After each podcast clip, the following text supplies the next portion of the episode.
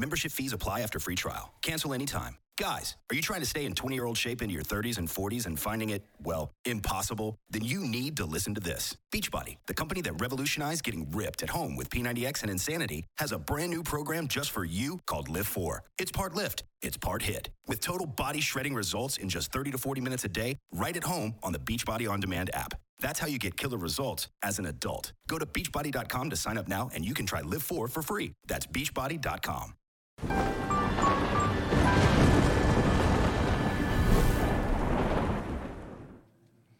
Oi, eu sou a Amy White e você está em mais um Prosa Guiada. Se você ainda não se inscreveu no canal, vou pedir que se inscreva agora, ative as notificações e se puder já deixa o seu like aí pra gente.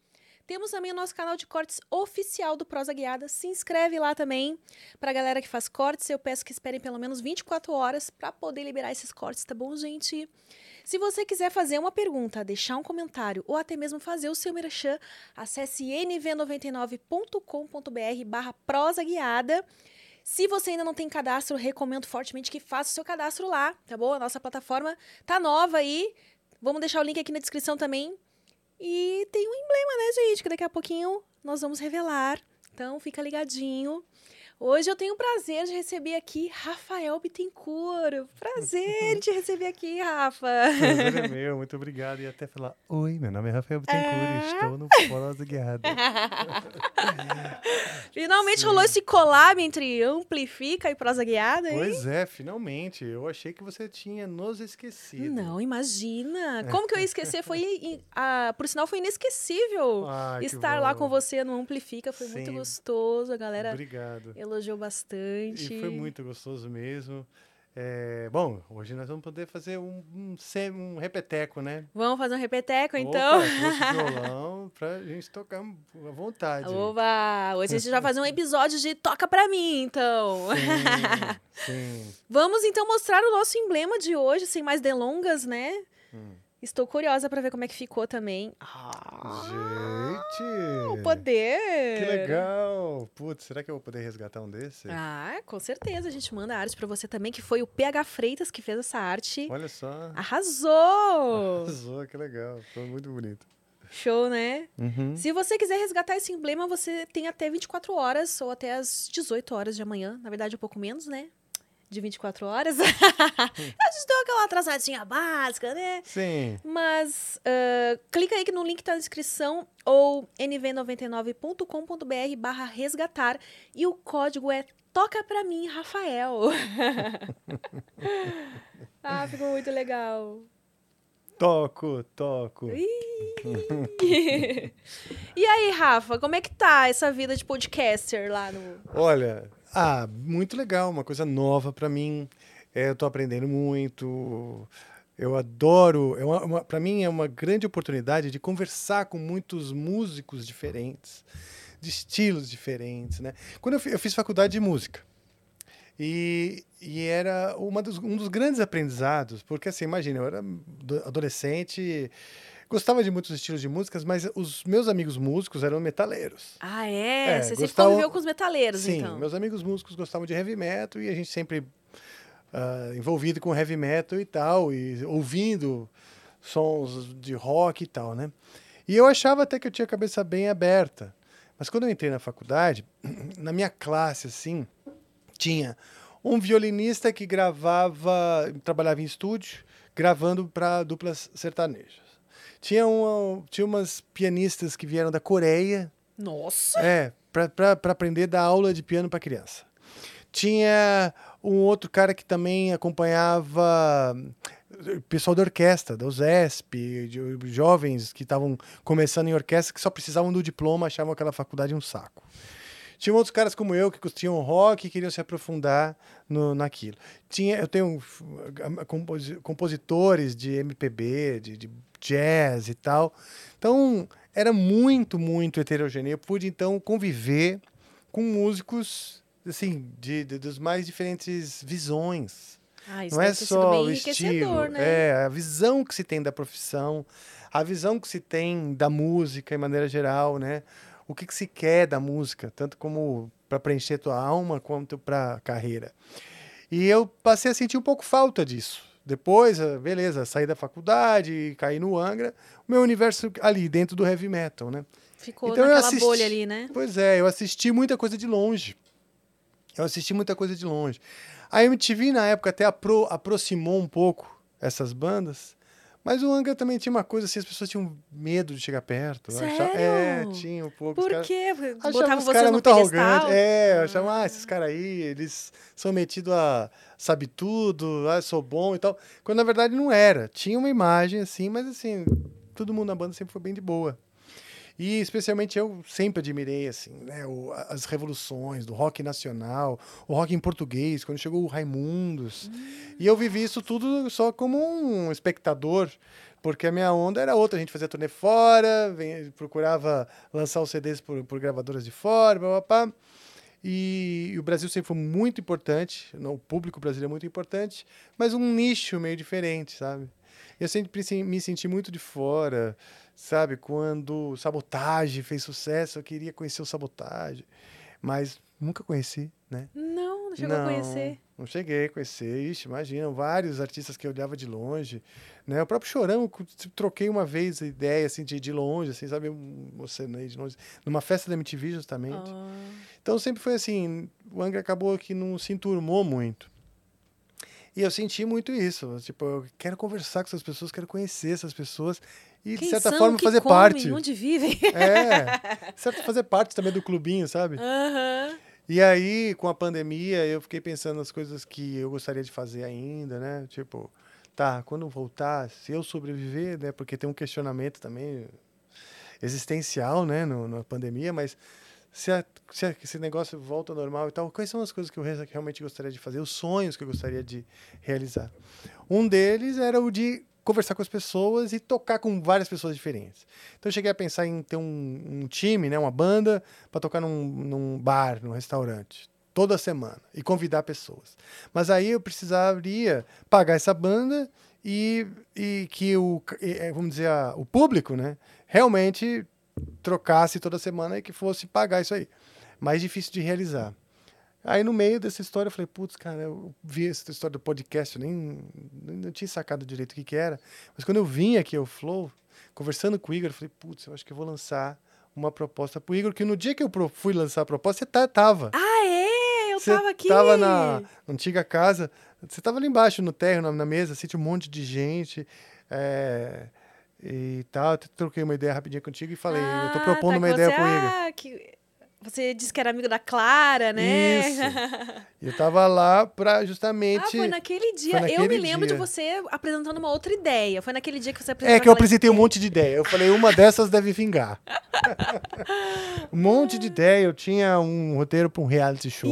Isso, era, né? de- era nesse rolê É. que eu acabei entrando ali. que Porque eu, olha, eu interessante. tinha um montão de ideia. Eu falei, bom, alguma o Igor vai abraçar, porque ele estava querendo expandir, estava querendo, é, é, vamos dizer, expandir o próprio formato de podcast, né? E aí ele curtiu essa ideia do Amplifica, que é uma expansão, você tem banda e tal, mistura um pouquinho um, um show tipo show de entrevistas com banda, né? Sei lá. Bem televisão até, né? É, meio televisão e tal. Que foi inclusive um dos meus argumentos. Falei, cara, eu acho que os canais de YouTube eles vão se expandir, chegar muito próximo dos, dos programas de TV nos próximos, vamos dizer, 20 anos. Vai. E os canais como o Flow vão chegar também muito próximos dos canais de TV, né? Eu falei assim, eu acho que em 20 anos você vai ser uma, no mínimo uma rede TV. Eu falei assim, o- o- o- a Globo, tal, possivelmente, mas a, a Globo, ela vem de uma época mais, onde existia um mono- mais um monopólio da comunicação. E o YouTube, bem ou mal, é bem mais democrático. Então é outro momento, eu acho que não vai haver Mais uma TV Globo, É, né? uma TV Globo que, que meio que centraliza ali a comunicação. Não acho. Pode até ser que aconteça, né? Mas como a ideia dele já era ter vários outros segmentos e não só o, podcast dele mesmo, né? O, não só o Flow podcast, mas atingindo outros assuntos, outras pessoas, outros, outros nichos, né? O próprio prosa. Eu falei, putz, eu acho que o Igor vai gostar. Aí eu falei, cara, a gente vai pegar o público que gosta de música e todo tipo de música e mostrar também uma, uma- um confronto com os, com os bloqueios, os preconceitos com relação ao estilo, etc. E mostrar que músico para músico sempre se entende. E é isso que é. A gente lá se entende. O cara, os caras do funk, como o MC Guimê, que ah, foi ele lá. foi lá esses... Não faz tanto lá. tempo, né? Que ele não, não, lá. coisa de um mês. Sim, o MC Guimê, é um, pra mim, é um gênio, assim, da, da escrita e tal. Eu gosto muito, né, do, do estilo dele, de, de- da verdade que ele coloca, né? Então é a minha oportunidade de, de, de realmente fazer algumas perguntas, ter, ter curiosidades, né? Tem um produtor, outro produtor que foi também de hip hop e funk, né? e teve lá também o Felipe Flip, que é também Ah, que artista de hip também, também é da hop. casa do Noir, é da né? uma simpatia. Então, eu, eu, eu entendo que a produção artística ela tem muito a ver com uma, um- uma, vamos dizer, uma projeção do aspecto humano. As impressões daquela pessoa e ela colocando. E o estilo que ela faz, muitas vezes é um pano de fundo daquilo. Porque a profundidade ou superficialidade da coisa não tem a ver com o estilo. Tem a ver com o artista, né? E é isso que eu gosto de pegar. Então, esses caras que eu chamei são caras que eu já tinha curiosidade para conversar, para falar de música, para falar da formação. Como é que você. Como que foi a sua formação? Alguns, o cara tá no hip hop, mas ele a primeira coisa que ele curtiu era heavy metal. O Felipe, Olha. Felipe mesmo falou que gostava de rock pra caramba. Gostava de, de, de rock, ele tocava guitarra, fez, teve banda, tem banda ainda. O show dele é mais banda do que eletrônico, por conta dessa influência que ele tem, da- da- dessa era que ele viveu, do rock e tal. Então, são, para mim foi uma surpresa e acho que para o público também. Então, essas coisas vão desmistificando e também aproximando. Que eu acho que a gente está no momento de, de quebrar as barreiras, quebrar as fronteiras e aproximar, né?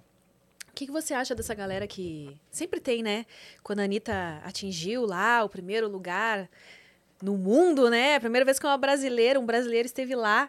E aí já começaram os conservadores de plantão. Nossa, mas isso é considerado música. Cara, beijinho no ombro para as inimigas. beijinho no ombro para as inimigas, entendeu? Porque a gente está vivendo um, um- um mundo onde todo mundo tem opinião e quanto mais ah, quanto mais contrária ao que determinado post fala, mais ela chama atenção. Porque eu vejo assim, eu faço um post e todo mundo, nossa, legal, você é demais, top, Guitar Hero, blá, blá, corações, taririri, metalzinho, blá, blá. Aí aparece um cara que escreve assim, cara, ah, não curto o teu estilo, cara, você é ruim. Ah, Puta, aquilo ganha um vulto, porque no meio, né, daquele, daquele pano de corações, né, aparece um rabugento. É óbvio que ele se destaca, entendeu? E aí, pra ele, eu acho, esse destaque é motivador. Então, o hater, no fim das contas, ele, ele percebe que ele consegue chamar atenção daquela maneira, ele vicia se comunicar desse jeito, coitado. Porque é carente, porque quer atenção, nada dá inseguro, entendeu? Muitas vezes não tá fazendo nada, porque quando você realmente se dispõe a, a criar um trabalho, especialmente na área de comunicação, arte, você sabe que é uma ralação. É difícil. Tem um monte de, de gente também fazendo a mesma coisa. Tem que achar o seu diferencial. Tem que ralar, né? E qualquer um que está nessa, nos primeiros momentos começa a ficar hum- humilde. Não é verdade? Você baixa a tua cabeça e fala, putz, eu dependo de pessoas. Ninguém conquista as coisas sozinho. Então, essas coisas vão trazendo você para um pé no chão. Esses caras que falam qualquer coisa, assim, eles não têm muita noção. São geralmente pessoas mais novas e despreparadas. Ah, né? mas tem os, os mais velhos também, Os mais né? velhos frustrados, tipo, esses também. Ai, música de verdade não é isso. Isso não se faz acontece mais música também. como antigamente, nas épocas dos festivais. Óbvio, né? Porque, óbvio, graças a Deus. graças a Deus, não no sentido de tipo assim, graças, adoro a época dos festivais. Era Eu- emocionante, né? emocionante. A gente pode até cantar algumas. Mas é, o que eu tô dizendo é que o tempo, o mu- mundo muda. Eu vejo, eu tenho um filho adolescente, 17 anos, e assim, eu vejo pela cabeça dele que eu já tô velho. Eu, cara, achando assim que heavy metal, descolado, isso, aquilo lá, é nada, é música de, de velho. Entendeu? Agora, não- não- eu não preciso tentar não ser o que eu sou, mas eu preciso também entender que, cara, a gente vai passar e a geração mais nova vai substituir com outras coisas, natural, né? O próprio heavy metal substituiu estilos dos anos 70, dos anos 60 que que ficaram ultrapassados quando a, a avalanche heavy metal chegou, né? Mas hoje, nossa, tem outra avalanche aí. E a gente fica aí, né? Tem um, tem um modo, às vezes, do roqueiro um pouco conservador, sim. O que, que te fez entrar na faculdade de música? Olha, duas coisas. A primeira é que eu sempre quis me aprofundar no estudo. Eu sempre quis entender a construção da música. Você tinha contato com a música desde a infância já? Da infância eu tinha o. Eu gostava de música e a música tinha um sen- sentido afetivo muito forte. Porque aos domingos, todo domingo, invariavelmente, minha família se reunia na casa da minha avó, do meu avô. Né? Vários. Minha mãe, minha mãe eh, foram sete irmãos, né? Todos É tocavam galera, violão, galera, com filhos e tal, tal, aquela primaiada, né? E o violão passava de mão em mão, cada um ia tocando um negócio, certo? Ah, a minha avó já tinha, havia sido concertista de piano, mas nunca chegou a ser Sim. profissional assim. E todo esse violão passava na mão dos meus tios, que também ninguém era profissional. Mas aquele momento, né, na casa da minha avó, quando os pequenas conversas, aqueles grupinhos, né? As mulheres de um lado, homens de outro, mulheres tomando uísque com guaraná, homens tomando uísque puro. e, e aí, uns falando de políticos, aqui, as diferenças pintando e tal. A música de repente agrupava todo mundo e todo mundo ficava reverenciando a música, né? E, e eram histórias, né? Você vê o, o Assum Preto, passarinho que, que furaram o olho e para cantar melhor eu, eu sofria, compadecia daquilo e aquelas histórias todas, né? Felicidade foi-se embora. Tá. Eles cantavam essas coisas, né? A minha casa fica lá de trás do morro. Eu falava, nossa, mas é longe. Como é que ele vai voltar para casa depois do. Nossa, Se fica levando- criança? A criança que voa, né? criança. Nessa... Então a música era uma hora que tipo eu ficava ouvindo aqueles eh, adultos cantando e tal. Às vezes contavam que um, compositor, eles conversavam muito entre eles, falando que um compositor já tinha morrido, né? Eu falava, nossa, mas o cara morreu, eles estão contando a aquela música, aquela música de uma pessoa que já morreu e a música estava ali viva e a gente está ouvindo. Achava doida, que nem olhar a foto da pessoa ali, mas muito mais viva do que a foto da pessoa, né? Tudo isso me, me, me tocava e aos poucos, conforme eu fui crescendo, eu queria, eu achava aquilo uma mágica. A, a, a música ser capaz de juntar todo mundo e, e botar todo mundo lá naquela reverência e tal, e, e criando imagens na cabeça da pessoa, era uma grande mágica e eu queria aprender a fazer aquela mágica, né? Eu queria saber fazer uma música, queria saber fazer as pessoas reu- reu- se reunirem e ficarem cantando a minha música, né? E de repente um dia eu vou morrer e as pessoas vão estar reunidas e tocando a minha música. Eu achava aquilo fascinante, continuo achando. Com nove anos o Queen veio pro Brasil. Eu tinha nove anos quando o Queen veio pro Uau! Brasil. E eu morava pertinho do estádio do Morumbi.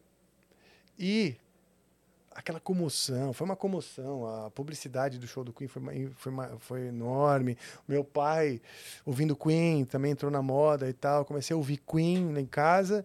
E de repente, num determinado dia, lotou aquele negócio como se fosse um jogo de futebol, porque um dia de jogo de futebol parava a minha rua. Eu morava bem pertinho É. mesmo.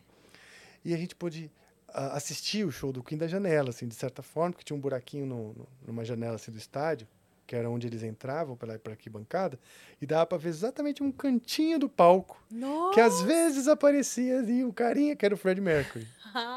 Mas a gente ouvia o estádio inteiro cantando Love of My Life, cantando as Nossa. músicas We Are the Champion, entendeu? É, We Will Rock You.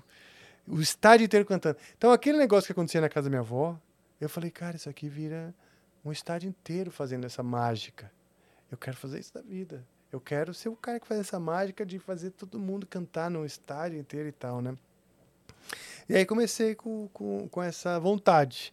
A faculdade, então, veio por isso. Eu queria me aprofundar já bem mais tempo. E, na época, na real, eu nem queria fazer faculdade. O meu pai me pressionou, falou, olha, você deve, deve fazer uma faculdade. Você tem que ter um diploma superior, é melhor. Ah, cheguei a prestar arquitetura, né, e tal, mas não cursei. Eu até entrei na, na, na, na- arquitetura, mas não cursei. E aí ele falou, não, nem que seja música. Você pode, você faz um ano da faculdade.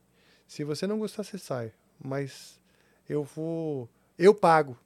Meu pai falou. Então ele tava, né? Ele queria primeiro te ver que com ele- diploma mesmo. é, e ele tava com com bastante medo de eu ser um músico superficial, assim, um músico que não fosse é, sobreviver, morrendo de medo de essa música é muito difícil, aquela é o coisa. medo que, Que a todo maioria pai tem. e mãe tem, né? Pois quando é. fala, quando o filho vem, ah, então quero viver de música. Pois é. é, é Não sei se era mais difícil antes, tá mais dif- difícil agora. Cara, é, continua difícil. Sempre foi. Eu não sei te dizer se é mais ou menos, porque hoje é mais fácil você o acesso. Eu posso pegar um, um violão, gravar no sofá, filmar e pôr na internet. Então o acesso é fácil. Antes era assim, para conhecer alguém de gravadora, gravar era caro. Só gravador de rolo, você não podia ter. um- Hoje você grava no computador em casa, né? O celular já, já faz uma imagem maravilhosa, o som maravilhoso e tal. Mas na época era mais difícil de você ter o acesso, seu, seu, seu trabalho chegar nas pessoas, né? Mas aí é, é, o- o- com- em compensação hoje tem muito mais, é, você compete muito mais com, com, os, com outros artistas. Tem gente boa pra cacete, você vê esses é, The Voices da ah, vida e, e vários vídeos que a gente recebe, você fala, meu, de onde que é pianistinha de três anos de idade tocando tudo Parece que a ali? gente não tem nem. A gente, na verdade, não aparece, né? A gente não tem como consumir tudo que tá rolando. A gente meio que acaba tendo que escolher algumas coisas e eu acho que nisso entra a, a boa divulgação, o marketing do artista, né? E aí que entra É. o questionamento, ah, será que é quem tem mais poder aquisitivo que consegue emplacar as músicas? Porque a gente tá ali ouvindo um, um Spotify, um- É, as músicas chegam até a gente, né? sim. Ninguém mais tem tanto tempo assim de parar pra explorar. Ah, É deixa eu verdade, conhecer é. coisas novas aqui e tal. Exato. Então existe ainda assim, vamos dizer, a indústria, né, que vai ajudar a levar o conteúdo para as pessoas, né? Então, se por exemplo, hoje o cara é do funk, ele, ele o Condzilla, ele criou uma estrutura que leva o funk para as pessoas que gostam de funk. Isso é fundamental. Isso é importantíssimo, né? Nós não temos um com Metalzilla no Brasil que, que já fala assim, ó, isso aqui é um selo de qualidade de que as coisas que estão vindo aqui são boas e papapá, mas poderia, porque tem muitas Poderia. bandas novas. Ó, por que você não cria esse selo aí? Bom, eu não, eu, eu não gostaria de fazer isso sozinho, porque eu já estou fazendo mil coisas, mas estou lançando a ideia aqui, entendeu? Ó, posso se até ser quiser- parceiro, posso ser consultor, posso ser produtor, posso ajudar a selecionar bandas, porque eu conheço muitas. Mas assim, ser o cara, o cabeça, eu não vou mais fazer nada da vida, porque isso é um trabalho, imagina, né? O trabalho do Conduzila, como que é o cara? É, é enorme lá. eu- enorme, é muita Hoje coisa. em dia é muita gente trabalhando pra eles, né? Pois é, então você tem esses, lu- esse- eh, alguns acessos que vão levar essa, essa música. Agora, o mais importante, eu acho, é a pessoa entender que a, que a música ela não é só a parte musical, mas também comportamento. Comportamental. Seja a Amy Winehouse, a Billie Eilish, a Marisa Monte, a Baby Consuelo, tudo tem alguma questão comportamental, além da produção musical, que tem que cativar. Por quê? Você inspira o teu público. Você inspira, né? As adolescentes querem ser a Billie Eilish. Não por causa da música, mas porque, cara, ela é descolada, isso aqui, dá, entendeu? Então, eu acho que o artista tem que entender, ser o artista persona, né? Quem que está seduzindo as pessoas, né? É um ser humano. Então, se ela fica assim, botando toda a responsabilidade na música e esquece, né, de que, que ela precisa ter ser artista. O que que é ser artista? O artista ele tem que ter um insight fora da caixa que, que dá uma ignição nas outras pessoas que eles falam: opa, sabe que eu nunca pensei nisso? Tem, tem, tem razão. Pô, acho que legal. E esse insight ajuda a dar ignições criativas, ajuda a dar ignições emocionais, ajuda a pessoa a falar assim: nossa, sua música me ajudou a sair de um puta de uma barra que eu tava vivendo, isso aqui lá. Ou quantas vezes a gente, numa, num momento ruim, teve uma música que nos acolhe, entendeu? Então a música ela tem essa função. Junto, junto com esse comportamento do artista, porque você quer pertencer ao aquele grupo que o artista pertence, sabe assim, ou aquele, aquele, aquele nicho de pessoa, aquela gangue, aquela matilha, um senso de pertencimento mesmo. Tem essas duas coisas. Aí você precisa entender que o que você está fazendo é um produto, então algum investimento precisa. Para você fazer um, um carrinho de cachorro quente, você precisa de um investimento algum. Né? Infelizmente é difícil você empreender sem É. grana. É, a gente falta apoio, porque tem, tem, tem países que eu acho que tem mais incentivo para o pequeno empreendedor. O cara vai lá no, no banco e fala, cara, eu não tenho nada e eu quero, ah, eu quero o suficiente para fazer um, caixinho, um carrinho de cachorro quente. Eu vou conseguir alimentar minha família assim, assim, assado. Você vai conseguir pagar a gente em X tempo? Cara, assim, assim, sem algum lastro, é difícil que ele conseguisse dinheiro e tal. Talvez um. Como é que é o nome desses? Os. os quando. Quando você vai alugar e você precisa de. É calção? Calção não. Como uma pessoa para garantir o. Ah, é nome fiador. disso? Exato. Fiador. um fiador, etc. Papapá, mas aí, na rede de conexões do cara, de repente ele acha. E aí tá ali, ó, sei lá, 5 mil reais pra você começar um caixinho, carrinho de cachorro quente, sabe?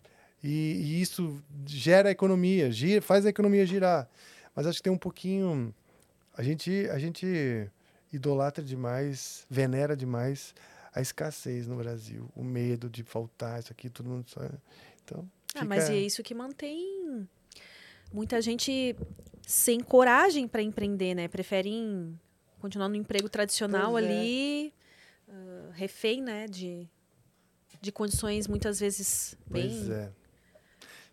É, você quer- não quer trocar o certo pelo duvidoso, né? É, exatamente. Mas eu acho que na pandemia eu vejo, eu vejo muito isso. Pessoas se arriscando mais. É, a pandemia as pessoas tiveram, né? Não, não- É. Muita gente não teve opção, então teve que. Exato. Aquela e- ideia que de repente estava muito tempo lá adormecida, a pessoa, cara, pior do que tá não vai ficar, então é agora ou nunca. E eu acho que tem uma questão existencial que é a realização pessoal. Muitas pessoas se deram conta de que não eram felizes. Tem um vírus ali que pode levar você a qualquer hora e você nem foi feliz. Sabe assim? É verdade, né? É, aí o cara Bateu muita, fala muita crise existencial em você, Mo- assim, nessa época? um pouco, mas assim, bastante pela humanidade, né? Um pouco pela humanidade. Assim, meu, eu achava no começo que a humanidade estava diante assim de uma uma prova espiritual, né? E que isso seria, no fim das contas, bom, porque as pessoas iam sair mais sensíveis, vezes passou por essa empáticas. ilusão, né? Eu Acho que todo mundo, assim, pra... Não, eu mas acho que as pessoas vão sair melhor nessa. Eu acho que estão mais doido ainda, mais enlouquecido. Exatamente, né?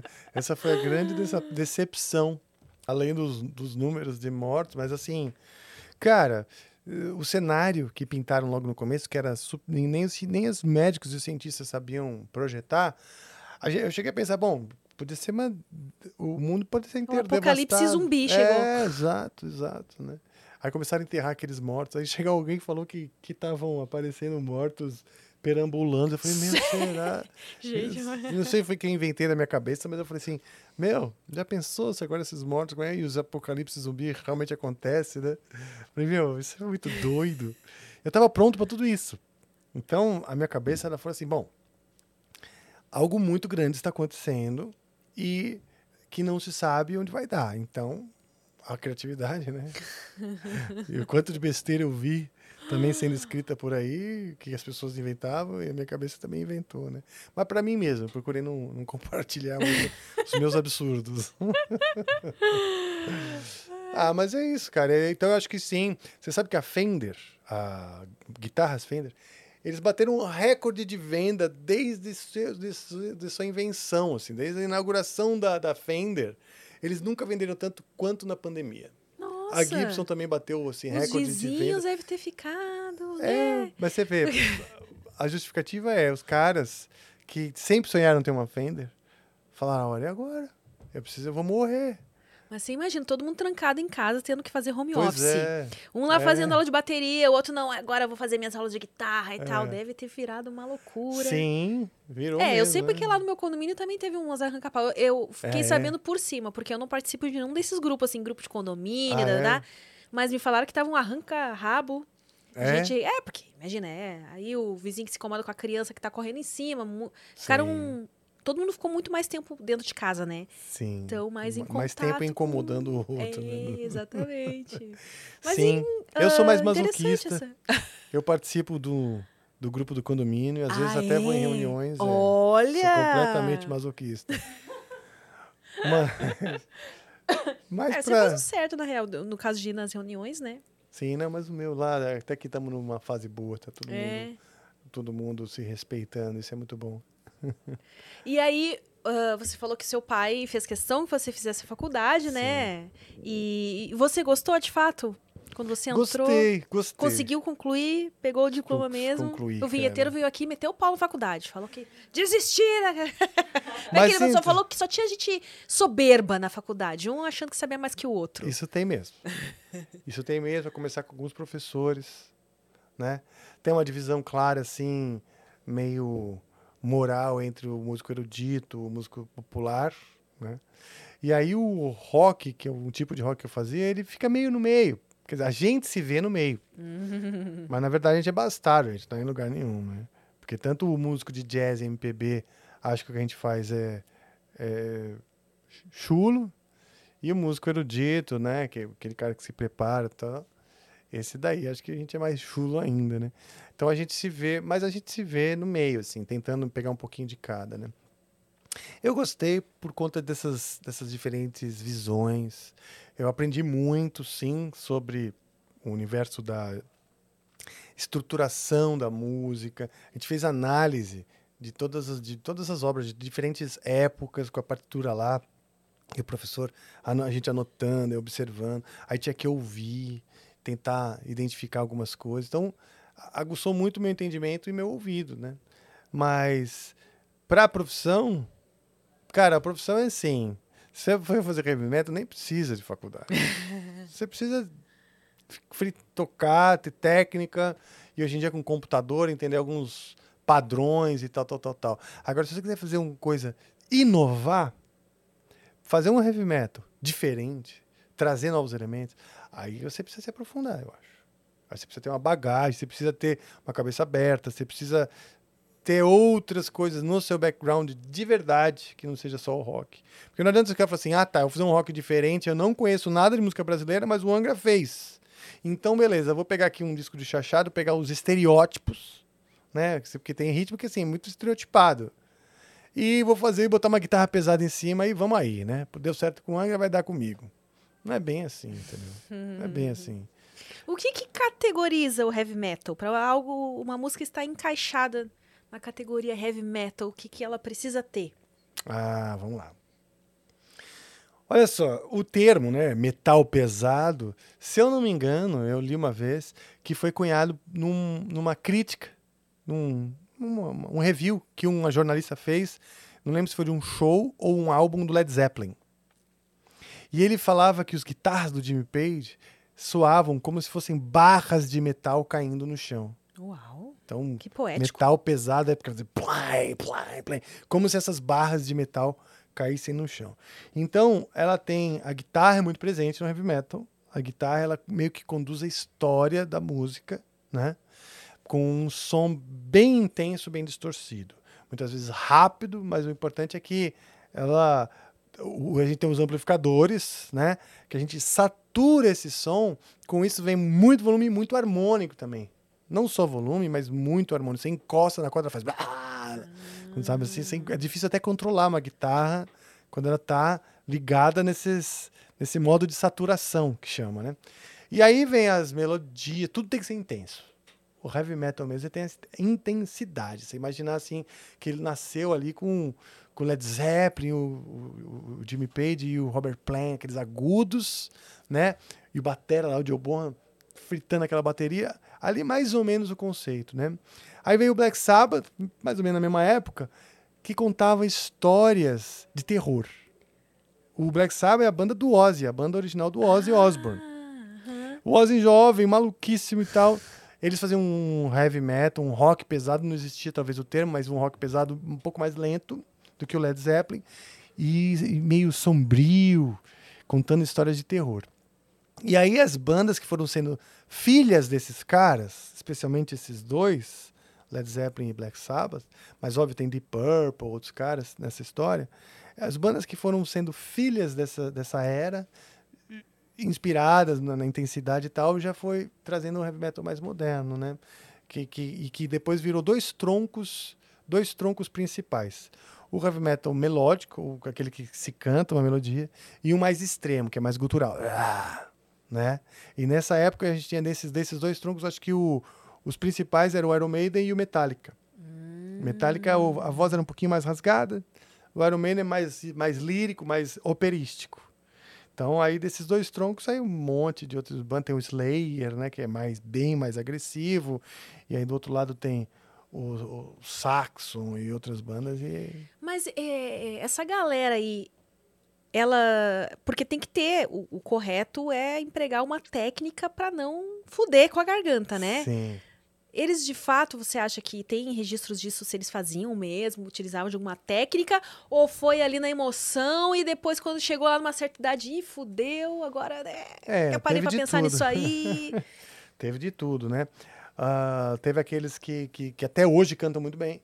O Tom Araya, que é o cara do Slayer, canta até hoje muito bem. Tem aqueles que pararam no meio do caminho e não aguentaram porque estragaram a voz, né? É, e aí, com o tempo também, esses caras todos tiveram que fazer, ir fazendo ajuste. Até, até o Steve Tyler, do Aerosmith, chegou a perder a voz, encheu a voz de casa, que ficou sem cantar um tempão. Nossa. Um tempão, anos talvez. Que imagina, né? Shows e mais shows. É. É, bebida, sabe sei lá mais o quê. Pois é. É pois uma, é. uma rotina de vida que já não favorece muito a saúde da voz, né? É. Hoje o cara é super disciplinado, hoje o cara tem na rotina dele. E os que sobreviveram cantando bem, né? O próprio Bruce Dickinson, são caras que ou aprenderam ou, ah, logo de cara, ou tiveram que aprender ou desenvolver durante o caminho a técnica. E hoje tem muita técnica. Hoje os cantores de gutural têm muita técnica. Esses dias foi uma menina lá, aliás, você pode até chamá-la aqui, que ela é uma figura. Ah, é? A Fernanda Lira.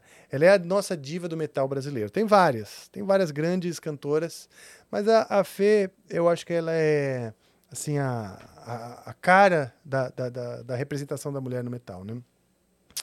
É, e ela canta gutural pra caramba, e ela me contou que é muito delicado a, a maneira de fazer. Não é berrando. Na verdade, você se utiliza do microfone para você fazer pertinho do microfone alguns alguns sons de harmônicos e tal que não, na verdade são delicados, né? Você faz baixinho, na verdade, só que você faz bem pertinho Ah. e aí soa como um monstro das trevas, né? Ah. E quando que veio a ideia de fundar o Angra? Então, ahn, eu, eu finalizei o colegial nos Estados Unidos, eu tinha 17, 16 para 17 anos. E quando eu voltei dos Estados Unidos, eu já voltei com essa vontade de misturar música brasileira com rock, né? Lá me deu uma nostalgia, uma saudade do Brasil, uma saudade da música O brasileira. que, que as pessoas achavam lá da música brasileira? Adoravam. Que- Quem conhecia... Pra elas, o que, que era a música brasileira? Pois então, para alguns nem conhecem, né? Para alguns, Brasil e Portugal Quê? é uma coisa. É. Tem alguma Aquela- coisa além de índio lá no Brasil? Pois é, para você ter ideia, eu, eu estive nos Estados Unidos em 88, em Nebraska, que é numa cidade pequena de Nebraska, onde os caras plantavam é, milho e acabou. Então a noção do mundo fora os Estados Unidos era limitada. As pessoas não tinham muita noção nem de banda, outras bandas que não fossem americanas. Por exemplo, o Supertramp é uma banda que, se não me engano, é canadense, eu não sei, ou francesa, não lembro de onde é o Supertramp, mas acho que não é americana. E os meus amigos ali da escola, ninguém conhecia Supertramp, eu adorava Supertramp, né? Pink Floyd conheciam, porque tava voltando, com, tá, os caras estavam voltando e tal. Mas enfim, eles não tinham muita noção do que, que se tratava o Brasil, que se fala português, que não é que, se, que não é Espanhol. que não é espanhol. Tem países na América, toda a América Latina, América do Sul, que são mais desenvolvidos do que outros, né? Que a gente tem uma influência europeia muito grande. A gente tem a maior colônia japonesa no Brasil, do mundo é no Brasil. É, Uma- do é, mundo. Uma das, você sabe que uma das maiores co- colônias ucranianas é no próprio, é no Brasil, porque o ucraniano não, não- eu ouvi falar isso em algum algum desses textos que estavam falando da guerra aí. Ou seja, o Brasil acolhe também esses refugiados da Ucrânia. Então o Brasil tem essa coisa de, de acolher, né? De- Um monte de, de diferentes povos e tal. Nada disso eles sabiam. Eles sabiam que achavam que o Brasil era o México, que a gente tocava, comia taco e burrito e tomava tequila. Nossa. Entendeu? Então, isso. Eita, pô! Olha só! Só assim pra você visitar o prosa. É, rapidinho. E aí, cara? E aí, cara? Tá bom? Quero ver se tu vai aparecer amanhã no meu aniversário, pô. Pô, Você me convidou? Vai sair agora. Você nem me Vai convidou? sair agora. É? Eu quero ir. Eu quero ir. Leva a guitarra? Não, não, se tu quiser levar guitarra, vai ser maneiro. É? Vai ter lugar pra ligar a guitarra? Tem amplifica amanhã. Não, eu vou depois, pô. Tá bom. É? Olha, tem festa amanhã então, é? Uhul. Yeah! Dentro. Valeu, hein? Valeu, cara. Então, é... Né? Ah, que delícia. O chefe faz o que quer, né? O chefe entra, mija no cantinho e vai embora. Fomos aí, ó. Oficialmente convidados, então, pra Oba! festeira do... Ei, Tomara que tenha coxinha. Coxinha, você gosta de coxinha? Muito. É o seu salgadinho preferido, é a coxinha. Sim, eu acho que sim. Rolou uma É dúvida que- aí se não, é é porque- risoles, de repente. É, cara, é porque o risoles, eu gosto muito do risoles de palmito. Hum. E também, eu tenho minha memória do risoles de palmito muito boa, que é assim, eu, eu, eu frequentava muito em Itanhaém, quando eu era moleque. E tinha um, um- um- uma família acampada numa praça, numas férias que eu passei lá, e eu fiz amizade com o moleque, o filho dessa família. Então, meus pais, eles passavam para ir pra praia, e eu falei, você quer ir pra praia? Não, não, não, fica aqui e tal. E eles vendiam risoles. Ah, Eles vendiam risoles de palmito, vários, né? Mas de palmito, é, assim. porque não é uma coisa fácil ter risoles de palmito, né? Pois é, então. E tem que estar bem recheadinho, não pode ser aquele que é muito maçudo. Mas assim, a, coxinha, ela é imbatível, né? Uma boa você coxinha. começa a comer a cara, coxinha pela ponta ou pela pela, bundinha pela dela? bundinha. É. Pela bundinha. que às vezes eu chamo de barriguinha, que também. Barriguinha, barriguinha. Às vezes de lado, assim, também, sabe? Ah, é verdade. Sabe, Se como se fosse a-. A barriga de um neném mesmo. Ai, que barriga daqui. fofinha, deixa eu ah, que morder. fofo essa coxinha, vem cá. Ai. Já vou lá desfalcando, deixa cair todos os frangos. Mas eu gosto de coxinha, cara. Eu gosto de comer de maneira geral, né? E é um bom. aniversário é sempre um pretexto, porque você pode até segurar a onda, né? Mas numa celebração é bolo, é, É. é tudo, né? Não dá pra ficar se poupando, né? Exato. Mas também você não tem cara de quem ah, Cara, tem é- facilidade pra engordar. É, Parece que tem um biotipo mais pra magro mesmo. sim, meu biotipo é mais pra magro. Só que eu sou comilão. Ah. Eu, eu, eu, Você dá uma As- controladinha?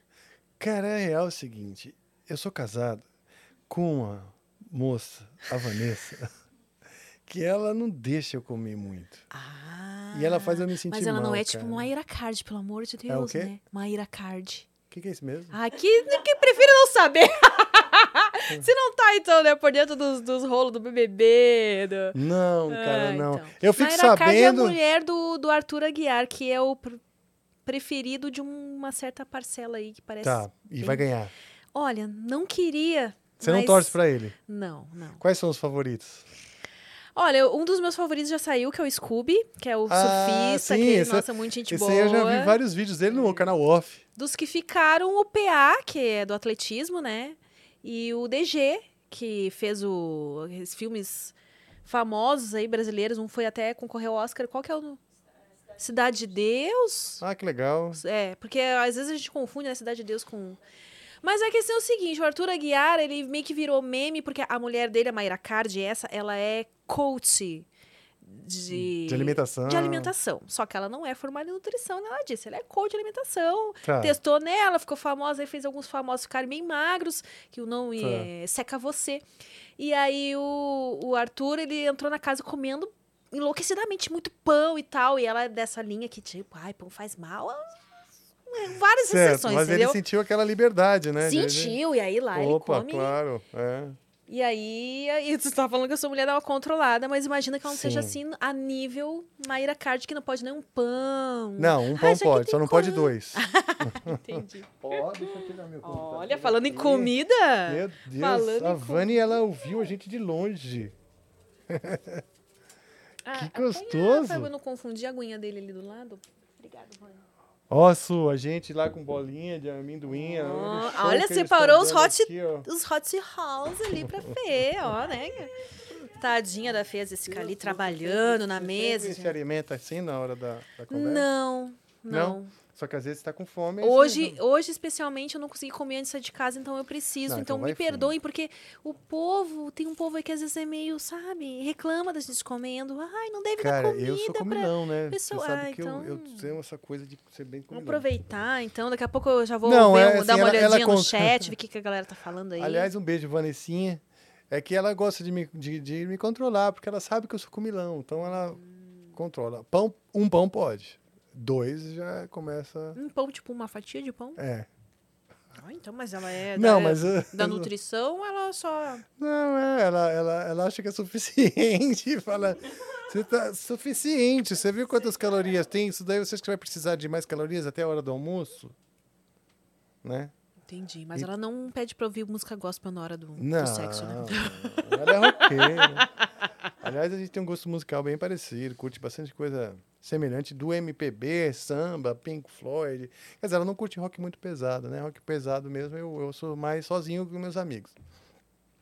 Mas essa coisa de, de ficar magro, eu devo agradecer, porque eu, quando a gente começou a sair, eu tava com oito, pesando 86 quilos, que é o máximo que eu já pesei na vida.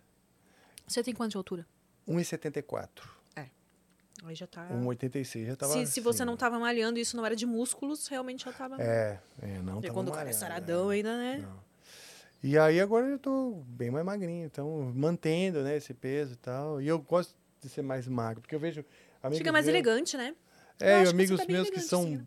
Pesam, tem mais corpo, mais músculo e tal, mas é difícil de manter pra caramba. É mais difícil você manter um monte de músculo do que magrinho, a não ser Porque que você... tem que comer pra caramba, mas comer a coisa certa, né? Tem que comer muita proteína pra ficar grande daquele jeito. Pois é. Aí às vezes toma umas bolas também, testosterona pra dar aquele pique, tal, tal, tal. Eu não. Puta, aí é um, é um outro caminho que tem que escolher, de dedicação e tal, entendeu? Então eu não, não tenho tempo. Até, sabe assim, tipo, até tatuagem. Eu vejo um monte de amigo tatuagem falo, meu, legal. Tem que ter se dedicar, gastar um tempo lá, lapi, horas São ali, horas, né? horas sofrendo e tal. É, agora eu comecei a me sentir um pouco mais atraída pela ideia de me tatuar, porque falaram que tem umas pomadas anestésicas aí. É verdade, eu ouvi também isso, cara. Porque na vez que eu tatuei, eu tenho uma tatuagem na perna, doeu tanto. As pessoas falavam, é, não, é uma dor que dá pra aguentar, imagina. E eu fiz uma tatuagem antes do show, assim, lá na Espanha. E é uma tatuagem grande até aqui na perna, e o cara tinha que terminar em três horas. Aqui deve doer na canela, né? No ossinho dói, né? Mas tem uma hora que você, você tem- já. Tem uma- realmente, tem uma hora que você já passou da, da, da, da, da dor e você tá num outro hemisfério, conversando com os ursinhos carinho- carinhosos. né? Você já passou da dor, você já tá alucinando, né? E, e aí o cara ainda teve que se ace- acelerar para terminar, para eu ir pro show, porque no dia seguinte eu já ia estar em outra cidade. Nossa. E então foi, foi um tem negócio todos os meio carniceiro. cuidados depois, né? Tem que ficar usando Sim, lá. tinha que pôr os negócios e tal. Não Mas enfim, é, é uma questão de dedicação Potinho também. pra botar aí os... Eu vou abrir, ó. Obrigada, Vani. Mas, mas espera aí, Rafa. cuidado. É melhor ela trazer um É? potinho pra botar isso aí antes. Tá bom. Melhor mesmo. É, porque vai que... Vou deixar você comer que você tá com bastante fome. Deu pra perceber? Mas é isso. E a gente tava falando, nossa, a gente trocou assim de assunto, né? Foi o Igor entrar aqui e falar de aniversário que a gente desviou. Você tava falando. Já falamos de coxinha daí. É, aí partiu pra. A gente saiu de. É Nebraska ou. Exato. Nebraska. Nebraska, foi. de Nebraska uns- pra coxinha, assim. Exato, de milho. é, de plantação de milho. Então foi isso, né? Eu E tava aí lá. eu perguntei quando você teve essa ideia. E você quis. Ah, sim. Então, eu, aí eu tinha um professor de guitarra lá, você me perguntou se, se o pessoal conhecia música brasileira. Eu tinha um, um professor de guitarra lá que conhecia. Tanto que eu cheguei e falei assim, cara, eu queria aprender a tocar o Steve Vai, Ingrid Malmsteen, Van Halen, né? Ele falou, você vem do Brasil? Eu falei, "Venho, sim, sou do Brasil. Ele falou assim, você toca alguma do João Bosco? Né? Sim, Hum, João mandou Bosco assim. é chique, né? Ele, ele mandou umas assim. Você conhece Paulinho Nogueira? Uns, uns, uns caras assim, bem. Baden Powell. Ele me perguntou do Baden Powell. Aí eu falei. Não, meu pai curte essas coisas, mas eu, eu mesmo não tô muito familiar, né? Eu queria aprender a tocar o Van Halen, né? Ele falou, cara, você que é do Brasil, você devia conhecer melhor, porque esses guitarristas são os melhores do mundo. Uau! É, ele mandou assim. Aquilo já foi um choque na primeira aula para mim. E Aí o que aconteceu? A minha mãe tinha botado no, no- no minha, na minha mala uns, uns CDs. CDs não, não existia CD praticamente, mas fita cassete e vinil. E tinha uma fita cassete da Marina Lima, Nossa! que na época nem era Marina Lima, era só Marina, né? Que era um apanhado assim, de músicas dela. E então eu ouvia isso. Até mostrei pro professor, o professor gostou bastante e tal. E eu ouvia, e aquilo teve outro sentido do que quando eu estava no Brasil. Quando estava no Brasil, eu queria ouvir Queen's Right, Halloween, essas coisas, né? Heavy metal. E quando eu ouvi Marina, com saudade do Brasil, com saudade da minha avó, saudade dos meus irmãos, saudade da minha casa, teve outra, cara, porque aquela Marina me, acom- me acomodou, assim, me, me acolheu. Eu senti o Brasil. O Hotel Marina, quando acende. Imaginei, eu já tinha ido para o Rio de Janeiro. Já tinha ido para o Rio de Janeiro, eu lembro que tinha o Hotel Marina ali e tal. Então eu senti o calorzinho, né, do, do- daquela, daquela maresia, sabe? Todo aquele clima, fim de tarde, aqueles coqueiros, o calçadão, a, a noite, a praia iluminada. Tudo isso eu, eu, eu conseguia visualizar e sentir saudade. Então, a música, eu percebi a música como uma coisa afetiva, né? Já tinha aquelas coisas da- da- das modas de viola que eu via na casa da minha avó, do, do assum preto, isso, aquilo. Aí o Baden Powell, que, que, que eu até tinha levado uma... Acho que tinha levado uma fita também, não sei, de, de- não sei se do Baden. Mas a minha mãe botou até um disco, um vinil, que era da minha irmã, do Chiclete com Banana. Nossa, chiclete com banana. Eu botei o chiclete com banana pra ouvir e morri de saudade do Brasil e tal. Nem sou baiano, não tinha isso aqui, mas já tinha estado na Bahia também quando criança. Então, sabe assim, tipo, é uma vivência que eu tinha vivido, né? E, e sou eu. Eu posso não ser baiano, mas sou brasileiro. Sim. E a música da Bahia, ela é parte sim da minha cultura. Então eu comecei a ter mais noção de, de valorização da minha cultura e de onde eu venho. Né? É, teve que um gringo falar pra você que o negócio era Pois bom, é. né? Porque e a- misturou, claro, com a saudade que você tá falando, que realmente quando a gente tá fora, é uma, um, um restaurante que a gente acha, né, que tem comida brasileira que, nossa, olha aqui. Pois é. Olha! Porque quando você tá aqui, no dentro do Brasil, você você é de São Paulo, então tá, então você não é a música da Bahia não é a sua, não é você, a música do Rio Grande do Sul não é você, a música de Goiás não é você. Mas quando você tá fora, e especialmente se alguém enaltece isso, você vai, eu sou brasileiro, essa música é minha. Bate no peito, Né? né? Então eu voltei nesse espírito. Eu voltei, cara, a música brasileira é minha. Eu, como brasileiro, a música da Bahia. a- a- eu já ouvi um disco do, do Chiclete com Banana e me emocionou. Então eu posso trazer pra mim. Entendeu? Eu ouvi Marina e me emocionou. Posso trazer pra mim, né? Com essa verdade, de ter um sentido emocional, né? E aí eu comecei a construir uma banda de rock que tivesse essas coisas, a, a bagagem emocional. A- As coisas que eu gosto dentro da música iam ser o que a gente vai acrescentar. E conheci o André Matos na faculdade, que, putz, foi uma grande sorte, porque ele era um cara muito inteligente, muito talentoso, também muito eclético nas- nos gostos musicais, e, e e deu certo a química, porque ele concordava com isso, de colocar dentro da música as coisas que são passionais e tal. E ele estava numa pira também de, de estudar música erudita, estava estudando piano, então nós trouxemos também a música erudita para para dentro. Então a coisa ficou rica em termos de referências, né? E essa é- foi a ideia do Angra. A ideia do Angra é essa coisa rica de referências que, que, que transcendem o heavy metal, sabe? E até hoje. E é difícil de catalogar o, o Angra por causa disso. A pessoa fingindo Que é uma- costume aqui. Puta de uma miscelânea, né? Ah, então eu vou pegar também. É, eu tô tentando. Porque é mas difícil Das outras vezes deu certo aqui. Agora eu não tô conseguindo pegar muito direitinho. não. Eu acho que eu vou lambuzar o seu sofá novo rosa. Olha lá. Agora as pessoas de casa vão ficar com muita inveja. Desculpa, gente, tá? Eu não, não gosto de falar de boca cheia aqui, mas. Vocês me perdoem, vão deixar o convidado comer um pouquinho também. Hum. Lembrando, quem quiser participar aí, manda mensagem no nv99.com.br barra prosa guiada.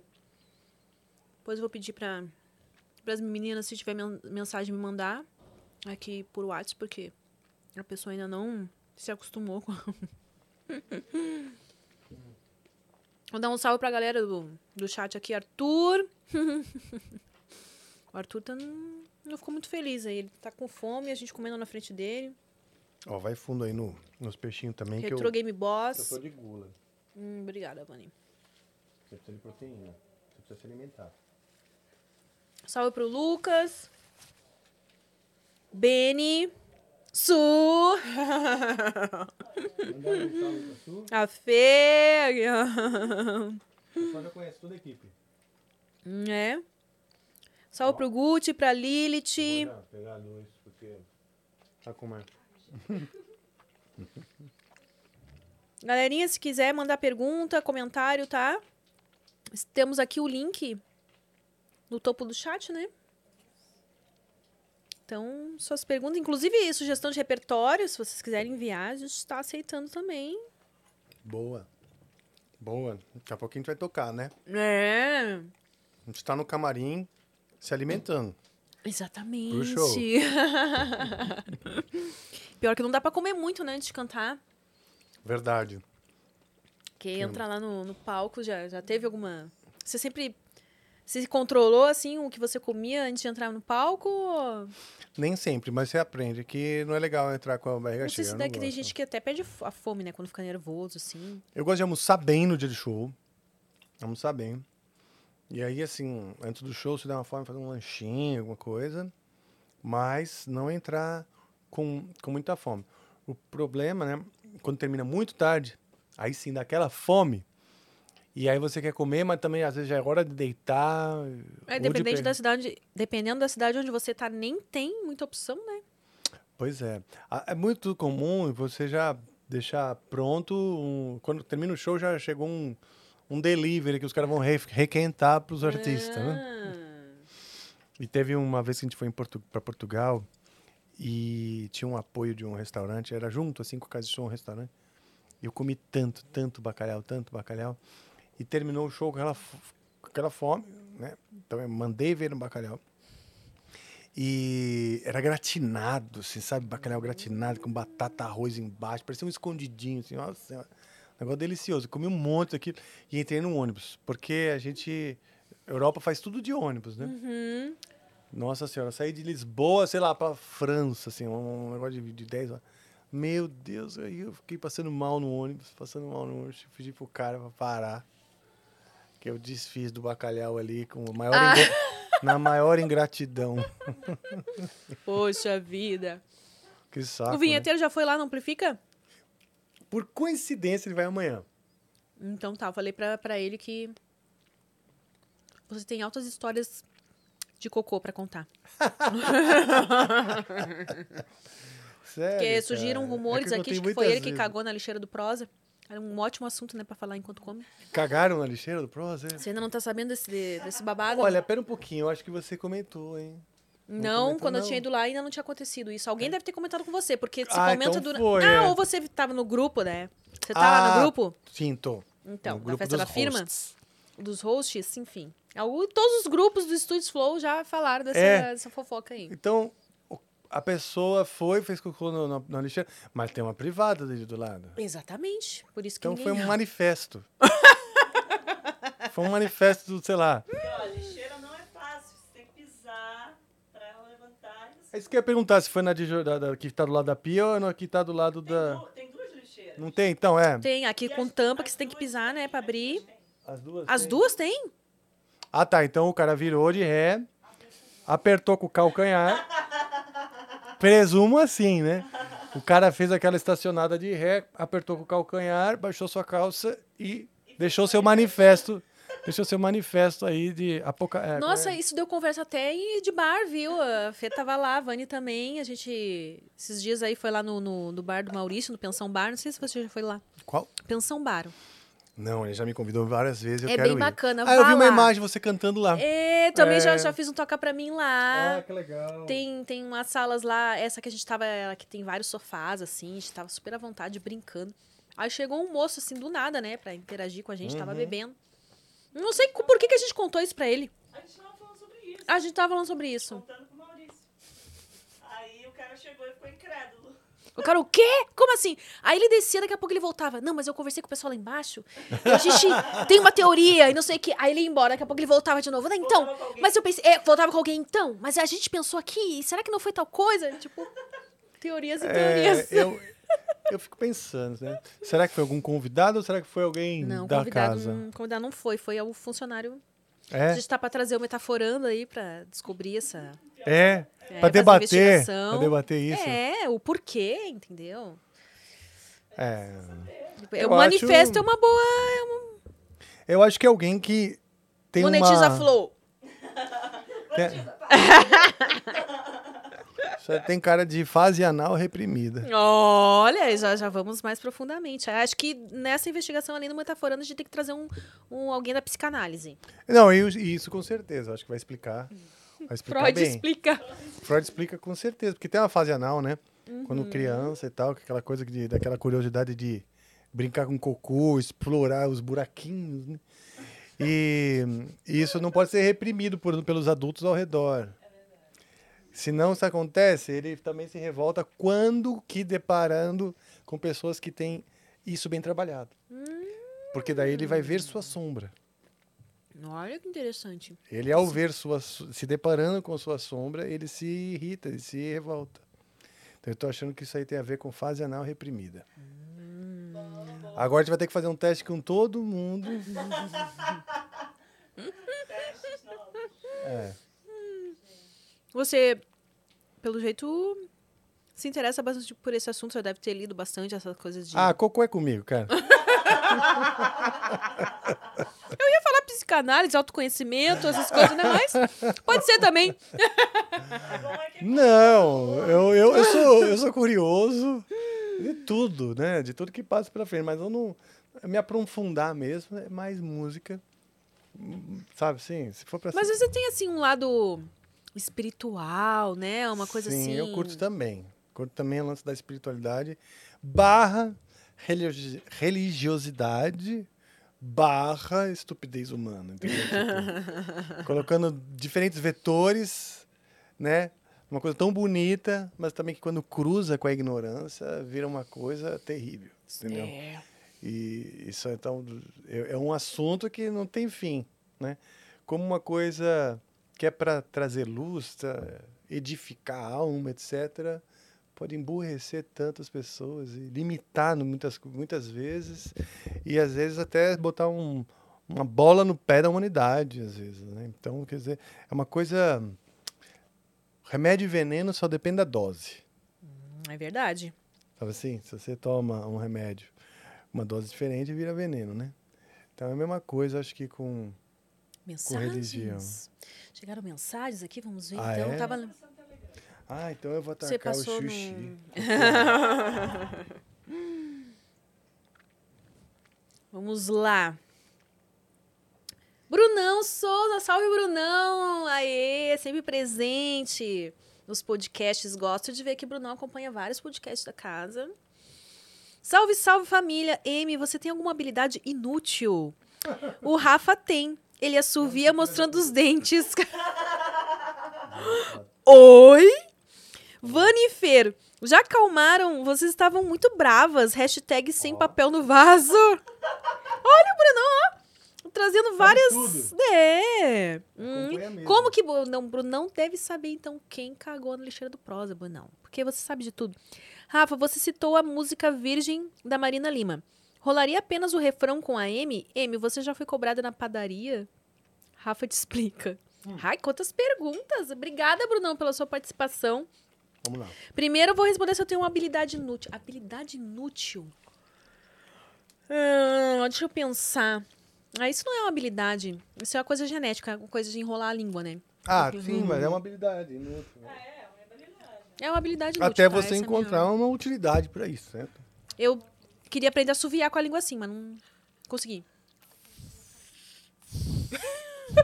Mas então, ele falou de assobiar sorrindo, que é assim, ó. Peraí.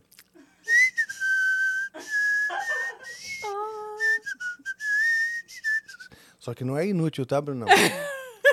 que no mínimo faz as pessoas rirem. Oxe, dá pra você As pessoas... trabalhar como é que é o vin. Ventríloco. Mas tem um nome ventrilo... Ven- ventriloquismo?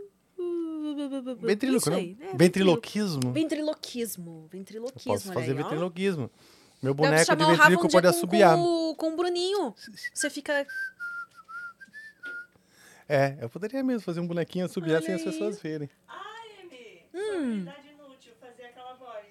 Aê, olha aí, ó. Qual?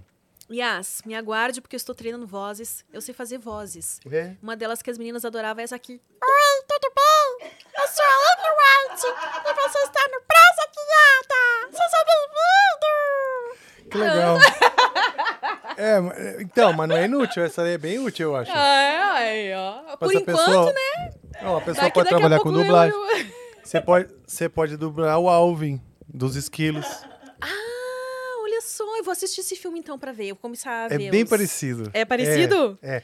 E outra, também não é inútil, porque você está colocando uma a ressonância num ponto da, da- da- da- do céu da boca que vai te ajudar para cantar. E como você gosta de cantar, então é útil. Viu não? Olha aí, ó. Eu, a gente achava que Essa era aqui, inútil, pode ser, não. essa aqui pode ser inútil. Eu sei encaixar o dedão aqui, tipo assim. Ai, que aflição. Então ele encaixa aqui, ó. Tá vendo ó, como fica engraçado? Ai, socorro. Eu sei fazer isso aqui, ó. Aí você dá um peteleco assim, ó. Sabia. Aí ele solta. Ah, sim! sim! Vida longa e próspera. Ah, não, aí. Olha!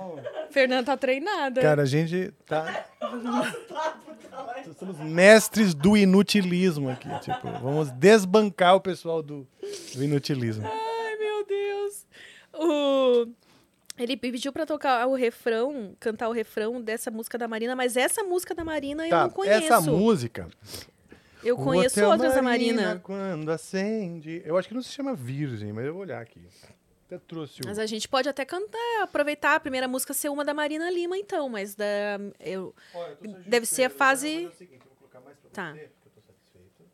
É, eu. Traz pra mãe aqui que eu... Vamos fazer, depois eu como mais. Pode ir. Leva um pouquinho lá, Vani, pra. Se a Su quiser também.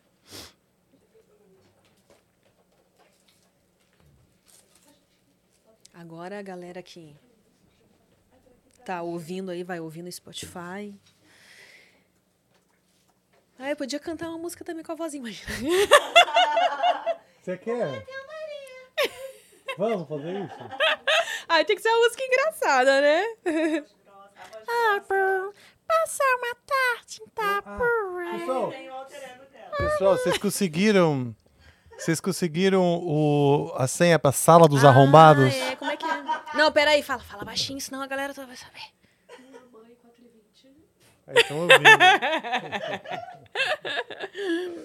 Sala dos arrombados. ah, que legal. É, o Wi-Fi aqui é sala dos arrombados, então pronto. Deixa eu ver se não tem. Aqui estou, na sala dos arrombados. Vem cá digitar pra mim, Vani, que eu não sei se eu fiz certo. Deixa eu ver. Ah, não, deu. Deu. Conectou, conectou. Conectou, conectou. Cuidado, Vani, com essas Olha câmeras. só, Ó, o Bruno cuidado estava certo. A música se chama Virgem. Hum. Então. Não sei se eu vou lembrar, mas vamos lá, né? Aí você vai Um ter que cantar pedacinho, isso né? aí, Ele já vai. um Se eu tocar um refrão- pedacinho, ele já vai ficar feliz. né? é um. eu- a, pô, a Marina tem várias músicas. Ah, é, depois já deixa aí na, na, na playlist da Marina que a gente escolhe uma, então. Pra... Tá bom. É, vamos tocar uma que você sabe, né? Mas eu acho que. Uf, puta, cliquei, errei a mira, cliquei na música errada. Tem que escrever de novo. Lembrando a galera aí, se ainda não está inscrito no canal do Prosa Guiada, inscreva-se, por favor, por gentileza, por favorzinho. Segue a gente lá no Instagram, arroba Prosa Guiada. Lá vem, lá vem. de você. Lembra essa música? Ó. As coisas não precisam de você. Quem, quem, quem disse que eu tinha que precisar? As luzes brilham no vertical e não precisam de você. Olha que difícil, cheio de acordes estranhos. É, esse eu não conheço mesmo. Hotel Marina quando acende. Não é por nós dois, nem lembra o nosso amor. Os inocentes do Leblon nem sabem de você. Esse pedaço eu não lembro como é. é. Não sabem de você. Essa é a música. Mas enfim, quando eu ouvia essa música, que eu não sei tocar, é, eu, eu, eu revivia mesmo um astral brasileiro e me dava saudade, né? E, e aí o que eu falei, da, da, a música passou a ter um sentido mais afetivo para mim do que qualquer outra coisa. Então eu passei a ouvir música afetivamente, não tem, analiticamente. Não, ah, eu quero entender isso, quero entender aquilo. Eu entendi que, que a música precisa ser sentida, antes de tudo, né? E aí eu fiquei muito curioso com esse caminho, essa conexão de emocionar o outro através da música. Que é um mistério. Né? Porque tem músicas... Tem músicas que são universais, que emocionam muitas pessoas. Outras são específicas, para grupos específicos de pessoas, né? Sei lá, Imagine. Ai, Quantas né? pessoas não já não emocionou essa música, sabe assim? É, um puta, é um hino da humanidade, né? É verdade. É isso. E aí, quer pedir uma? Que que... Vou tocar pra você. Vou tocar Toca uma pra pra você. Toca uma da Marina que eu saiba cantar, então, já que Então a gente vamos lembrar. da Marina. Eu vou colocar a lista da Marina aqui e a gente vai olhando. Aqui. Tem pedido? Ah, é? Olha, vamos a ver então. francesa, Fugaz, Ah, a Uma Noite francesa. e Meia. A francesa? A francesa é clássica, né? É clássica. A francesa é clássica. Ai, filha da mãe.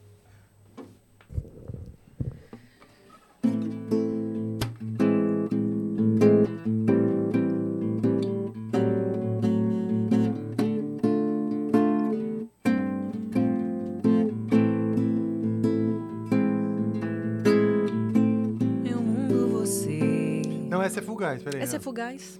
Como é que é francesa mesmo? Meu amor, se Ah, você tá, lembrei agora. embora, Sabe lá o que será de mim?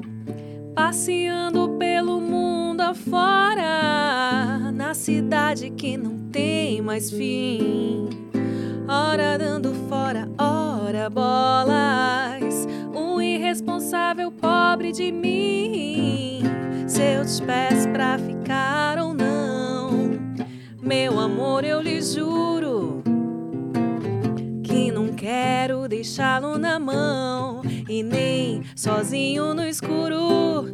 Mas os momentos felizes não estão escondidos nem no passado, nem no futuro. Meu amor, não vai haver tristeza, nada além de um fim de tarde a mais. Mas depois as luzes todas acesas, paraísos artificiais. E se você saísse a francesa, eu viajaria muito mais, muito mais. Se eu te peço pra ficar ou não, meu amor, eu lhe juro que não quero deixá-lo na mão e nem sozinho no escuro. Mas os momentos felizes não estão escondidos nem no passado, nem no futuro.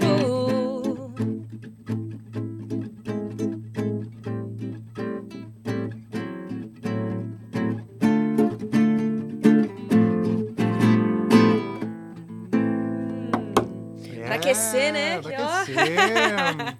Quer fazer outra dela? Acho que eu só me lembro de Fugaz, depois qual outra que tem mais conhecida, assim. Ah, bom, tem uma noite e meia. Como é que é essa mesmo? Uma noite e meia. Vem, che vem chegando Ah! o verão. Um calor no coração, essa magia colorida, coisas da vida. Não demora muito agora, toda de bundinha de fora. Topless na areia, virando sereia. Essa noite eu quero te ter. Se ardendo só pra mim. Quero sim. Essa noite eu quero te ter. Te envolver, te seduzir. Oh, o dia inteiro de prazer. Tudo que quiser eu vou te dar. Mundo inteiro aos teus pés. Só pra poder te amar. Rogo as estrelas lá do céu. Uma noite meia desse sabor. Pego a lua, posto no mar. Como eu vou te ganhar? Essa noite eu quero te ter. Toda se ardendo só pra mim. Quero sim. Essa noite eu quero te ter.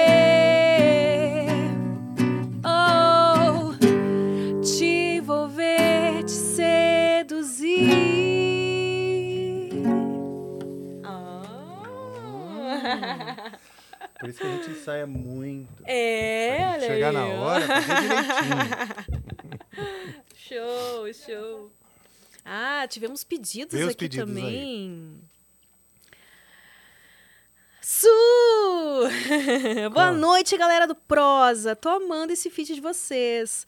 A gente já ouviu a Amy cantando Pete, Marisa, mas será que rolaria uma Cássia Eller ou Ana Carolina? Na voz dela fica Olha. tudo lindo. Ai, obrigada, Vamos, Su. vamos. Rapaz, mas as mulheres têm, né? Eu Eu, te ajudo aqui. você. Tem uma que, tá, tem uma que eu acho que, que a gente vai. Voz grave.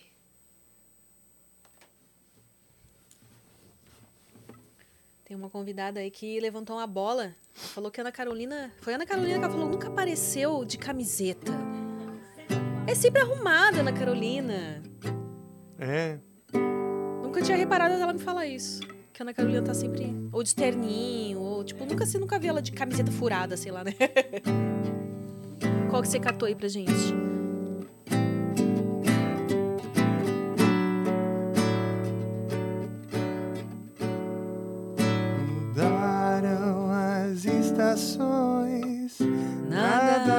Mudou, mas eu sei que alguma coisa aconteceu. Tá tudo assim, tão diferente. Se lembra quando a gente chegou um dia a acreditar que tudo era pra sempre, sem saber que o pra sempre sempre acaba. Mas nada vai conseguir mudar o que ficou. Quando penso em alguém, só penso em você. E aí então estamos bem, mesmo com tantos motivos pra deixar tudo como está. Desistir nem tentar agora, tanto faz. Estamos indo de volta pra casa.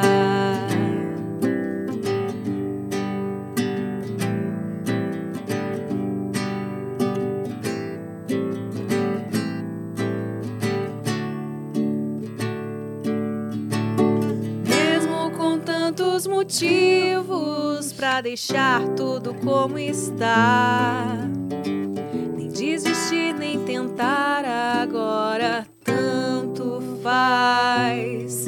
Estamos indo de volta pra casa. É, eu não lembro direito a introdução, mas É, eu vou também não, a gente pulando. tá indo aí, estilo pré-amplifica, né? A gente vem na mente. Estilo pré-amplifica, é, pré-amplifica de qualidade, né? Ah, Vamos lá. Eu, no começo do pré-amplifica, eu tinha um bastante. É, como fala? Cuidado para que tudo ficasse certinho. blá, blá. Mas aí tem tanta música legal que a gente pensa na hora e nu- nunca tocou, sei lá, ou não preparou, e que dá vontade de tocar, né?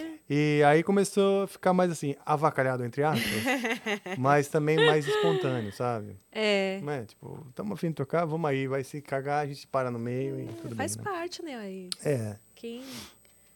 Acontece, né? Quando erra no ao vivo, aí como é que faz? No show. pois é. Dá aquela disfarçada, pede pro público cantar. Tem algum pedido aí de música? Ó, galera, se vocês tiverem pedidos pra fazer, tá? Manda lá no. O que, que você gosta de cantar mais, assim? Ah, que eu gosto de cantar mais é Marisa Monte, Marisa né? Monte, meu, né? Então vamos nela, pô. Vamos nela. É o meu amorzinho é Marisa Monte. Vamos lá. Enquanto eles não pedem, a gente vai A aqui. gente faz os nossos A gente pedidos, né? na nossa festa. na nossa festa vale tudo. Vale, ser, alguém como eu. Quer fazer essa aí? É frenéticas. você. Frenéticas, vamos lá então. Eu deixo aqui a. Uau! Frenéticas. Abra suas asas? É, não sei se é esse o nome. Vamos ver. Abre suas asas. Vou escrever aqui, vamos ver se A aparece. Dancing Days, não é? Ah, é Dancing Days? É, porque era da novela, Days. né? É. Nossa, Vamos eu ver. lembro dessa Letra. novela, cara. Essa Dancing aí. Days, deixa eu ver.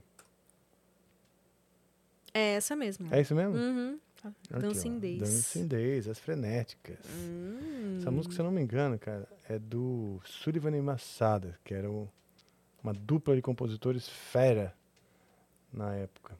Não sei se é, mas acho que era. Ops.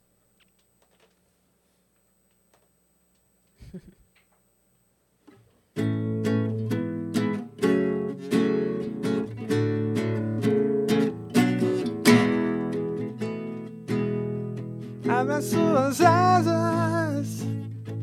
Solte suas feras. Caia na gandaia. Entre nessa festa. E leve com você o seu sonho mais louco. Quero ver seu corpo lindo, leve e solto. Na nossa festa vale tudo. Opa, pulei, né? A gente às vezes sente, sofre, dança sem querer dançar. Na nossa festa vale tudo. Vale ser alguém como eu, como você. Dance bem, Dance mal, dance sem parar. Dance bem, dance mal. sem saber dançar. Eu disse, dance bem, dance mal, dance sem parar. Dance bem, dance até sem saber dançar.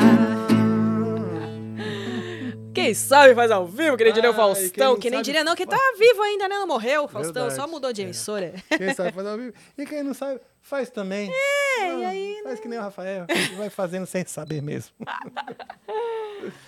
Tirar a blusa, agora aqueceu. Até, é, né? Até deu calor, eu fiquei com calor também.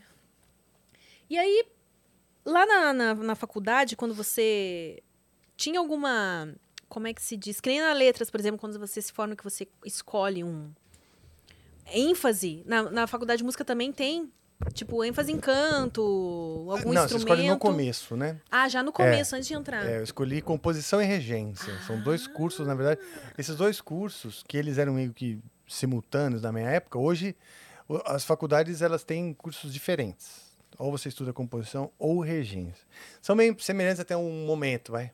Lá na frente, meio que separa. Tanto que eu não concluí o diploma de regência, porque não deu conta, não dei conta, estava fazendo turnê com Angra. Mas eu concluí o, di- o diploma de composição até porque eu tinha já livro editado com composições minhas, livros no Japão, etc. Faculdade de freira, eu peguei, levei para as freiras, falei, pô, pensa bem, né? Um diploma profissional, como é que a gente não vai ter um diploma profissional? Eu estava sem condição de cumprir direitinho a, as composições que os professores queriam que eu fizesse, né? Então eu misturei lá um pouco das minhas composições, xerocando né, os livros de partitura. Fiz algumas, outras que o professor pediu e tal, e deu. Agora, o preparar um, um- preparar um recital regendo, eu não, não consegui, não deu. Você sabe reger? Sim, sim, eu fiz muitos recitais regendo durante a faculdade, né? Tem até filmado no YouTube. Ah, que legal! Sim. vou procurar depois, então. Preciso até ter uma. organizar esse material, porque é muito legal. Cheguei na empolgação, né? na- na- na- logo que eu me formei a- e durante a faculdade, trabalhei com um coral de cegos. É, eu formei um coral de cegos, um amigo meu que tinha uma escola tipo inclusiva, né, e tal, e trabalhando também né, pessoas ah, que, que pintavam com a boca, esse tipo de coisa. E aí eu falei, então tá, vou fazer um coral de cegos. E nós fizemos por uns meses. Eu trabalhei esse coral de cegos, regendo, né? Mas assim, rege um coral de exato, a cegos? regência era tipo estalando, Ah. cantando junto, era uma coisa mais deles se tocarem, né? O mais importante é eles estarem juntos, né? Começar e terminar juntos.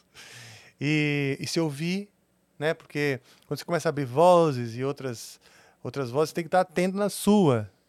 Então você tem que Essa estar é afinado com quem canta mesmo. junto contigo e, e sem não se tem ali a incomodar. partitura, né? Pra você dar uma coladinha, pra quem sabe ler partitura. Pois é, então eu ia tocando e cantando as diferentes melodias, as diferentes do arranjo, ainda com, ia compondo, eu ia compondo esse arranjo com eles, mostrando. E era muito legal. E eu me lembro que a gente tinha uma parceria com uma outra instituição lá no, na Lins de Vasconcelos, que é onde tinha um monte de atividade para os deficientes visuais. E antes do coral, eles tinham um, batiam um futebol de cegos. E era muito engraçado porque a gente chegava um pouco antes, ainda dava para assistir esse, o final do futebol. E era uma bolinha murchinha, né, como se fosse uma bolinha de futebol de salão, mas bem murchinha, cheia de guizos dentro. E aí eles iam ouvindo aquele guizo e eles iam atrás da bola e chutando e se trombando e morrendo de dar risada. e aí a, essa- a impressão que eu tive é, desses ceguinhos é que são muito bem-humorados. E realmente, é uma, eu acho que é uma qualidade dos cegos. Eles são deficientes visuais, eles têm um bom humor, assim, a maioria dos que eu já conheci. É, eu comecei a pensar um pouco mais nessa coisa de inclusão. ah, Semana passada entrou em contato comigo um, um repórter cego, Olha, porque ele queria falar sobre a, a- alguns filmes no Sexy Hot estão sendo produzidos, eles têm a opção ah, para cego, inclusiva, né? Aí no caso eu perguntei, tá, mas e como? E aí eu, quando ele falou, eu fui procurar lá no Sexy Hot e eu tem alguns filmes que eu fiz que estão lá, né? A que legal. Mas aí como que é? Tem um cara narrando daí então? É, aí ele explicou que no... eu comecei a pensar, cara, ele falou que tem um- um- uma grande área para ser explorada aí que não está sendo explorada, que é É, essa da- da inclusão, né? certeza, é. você vê no Instagram, já tem várias páginas que narram lá, né? Ah, imagem assim, assim, assado. Aí eu perguntei, Ah, nossa, como é que eu poderia incluir isso no prosa guiada, né? Ele falou, ah, se você começasse, ao menos, pelo menos, descrevendo como é que você tá vestida, né? Por exemplo, ah, estou aqui Ah, com o. Rafael Bittencourt, ele tem o cabelo, vamos dizer, Sim. grisalho, né? Grisalho, já tá ali passando os ombros, tá com uma camiseta preta, vestindo um jeans, tá super à vontade aqui no sofá do prosa guiada, com as, né? Tirei o Sentado aqui em posição de de, de cruzada. né? É, coisas Tem assim. uma decoração muito legal de plumas meio brancas, meio rosas aí aqui atrás. É. Toda a textura é meio fofinha. pelúcia, tem né? uma, uma parede de pelúcia. Uma vez eu fiz um- um- uma entrevista também que tinha essa coisa. Que eles me deram toda essa orientação também de, de descrever. Ó, tem uma almofadinha aqui de unicórnio, bem fofinha, coloridinha. E ela é molinha, você pode pegar. Então isso é uma coisa legal para eles. É legal, criar né? essa comunicação, Eu esse vínculo Eu até vou assistir os filmes eles. lá depois eu, eu, ver como é eu- que é. eu, eu aprendi, vamos dizer, a, essa comunicação nessa época aí, né? E tinham diferentes também, diferentes níveis de deficiência visual, né? Ah, é, tem uns que enxergam em uma Tem. determinada porcentagem, né? Ou enxergam Isso, no é. olho, não enxergam no Exato. Tem olho. até uma classificação tipo A, B e C, uma coisa assim. Né? A acho que é o cego que é realmente completamente cego. Tipo, nasceu cego. Porque deve ser diferente, né? A pessoa que nasceu cega, Uhum. eu fico me questionando assim, como que deve se formar a imagem, né? No, no cérebro dessa pessoa, do que diferente de quem já enxergou tudo e depois veio a Pois ficar é. cego. Pois é, é, ela é. completamente sinestésica, né? É aquela coisa de os outros sentidos compondo o cenário e a realidade para ela, né? É que é pra gente a a visão, né? Ela, sei lá, a gente compõe a realidade muito, né, com a visão. Desculpa. Mas, por exemplo, um filme sem música você já não, não emociona nem um pouco. Sem música. Sem música, né? Se você tira a música de um filme, Qualquer... É verdade, nossa, a trilha sonora faz, todo, faz É. toda a diferença. Que é, Você nem percebe, que é uma água? A sua aguinha tá ali do lado. É, ó. sim, Ah, tem a sua garrafinha também, né? Se quiser abastecer ela aí. Às vezes o Então, ar-condicionado mas também. legal isso daí que ele falou, né? De É, estamos aqui começar- e tal, tem um reflexo meio rosa aqui, ó, na, na parede. Tem um unicórnio na parede também. Uma das paredes é toda rosa. E tem um unicórnio nela. Verdade, tem uma cabeça de Toninho. unicórnio é Toninho. pendurada. É o Toninho aqui em cima? É o Toninho, é. Foi Então, o batizado de Toninho Toninho. é a cabeça de unicórnio pendurado na parede, branco, cintilante, com um chifre dourado. É o unicórnio mais raiz esse aí, né? Não é Hã? o unicórnio fofinho igual da almofada aí. Não, o unicórnio da almofada é já fofinho. A da, da parede ele é mais, tipo... Ele é mais realista. Teve Como um cara se que um unicórnio amou... pudesse ser realista. Teve um cara... É, né? A Liberdade artística à parte. Teve um cara que amou que eu cantei Cavalo de Fogo lá no, no Amplifica. Nossa, ela cantou a trilha do Cavalo de Fogo. Qual Você é? não conhece, né? Qual era Cavalo de Que Fogo é, que eu não "No lembro? meu sonho eu já vivi. Não, meu sonho é. Um lindo. Tudo era magia. Era um mundo fora do meu. Era, tinha a Sara, uma loirinha. Ah, põe a imagem aí, Fê, pra gente do, do cavalo de fogo. Pesquisa Que que aí, era cavalo de mesmo? Era um fogo. no, é um desenho? Acho que E da você mesma cantou época sozinho ou eu toquei? Ah, não, eu só, eu só falei, pra, não sei por que a gente caiu nesse assunto e eu Porque cantei eu um pedaço, mas você não chegou a tocar. Ah, é da- Cavalo de Fogo. É da, ó, da mesma época do, 86. da Caverna do Dragão, né? Ah, é, deve ser dessa, dessa, dessa fase. É ali, ó, aquele cavalinho. Acho que tem, sim, imagens. É aqui que tem mais. Isso, é aí. Aí, ó. Esse é o cavalo de fogo. Ah, é Wild, Wildfire. Ah, então vamos. Vamos deixar esse cara mais feliz hoje. Então hoje vai ser com o Rafa tocando. Vou até procurar a letra direitinho aqui. Cavalo de fogo. letra.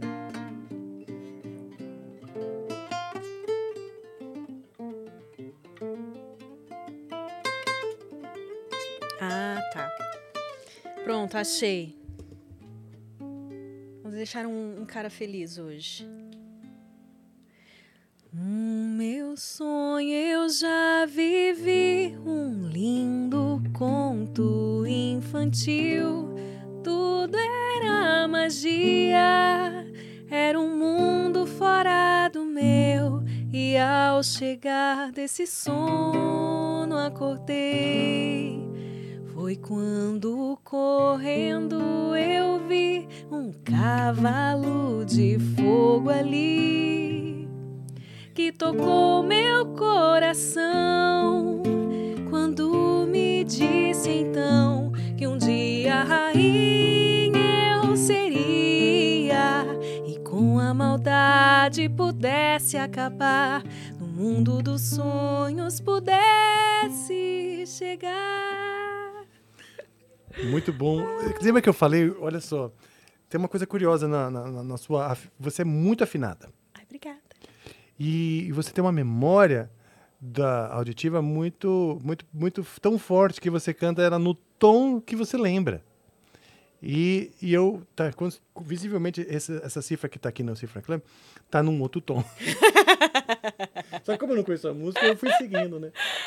Mas eu acho que eu fui mais te atrapalhando do que, do que te ajudando na harmonia. Porque Ah, um dia a gente ensaia, tá? Eu vou Eu vou procurar o seu nome lá nos daqui. convidados, A gente não pode botar muita música porque cai a live, né? Tem- tem- É verdade, é verdade. Tem cai, é já tem tem isso de cair a live?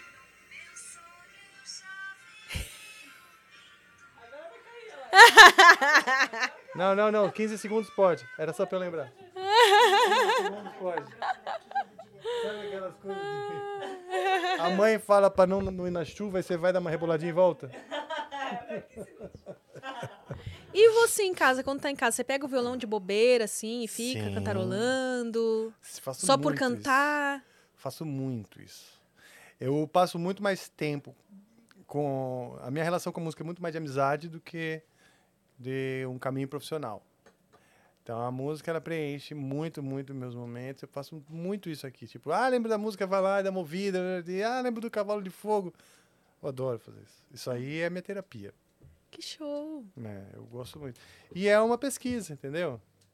Porque a gente tá falando aqui de um desenho animado. Eu não lembro desse desenho, por exemplo, né? 86 eu já acho que eu tava mais adolescente, eh, pré-adolescente.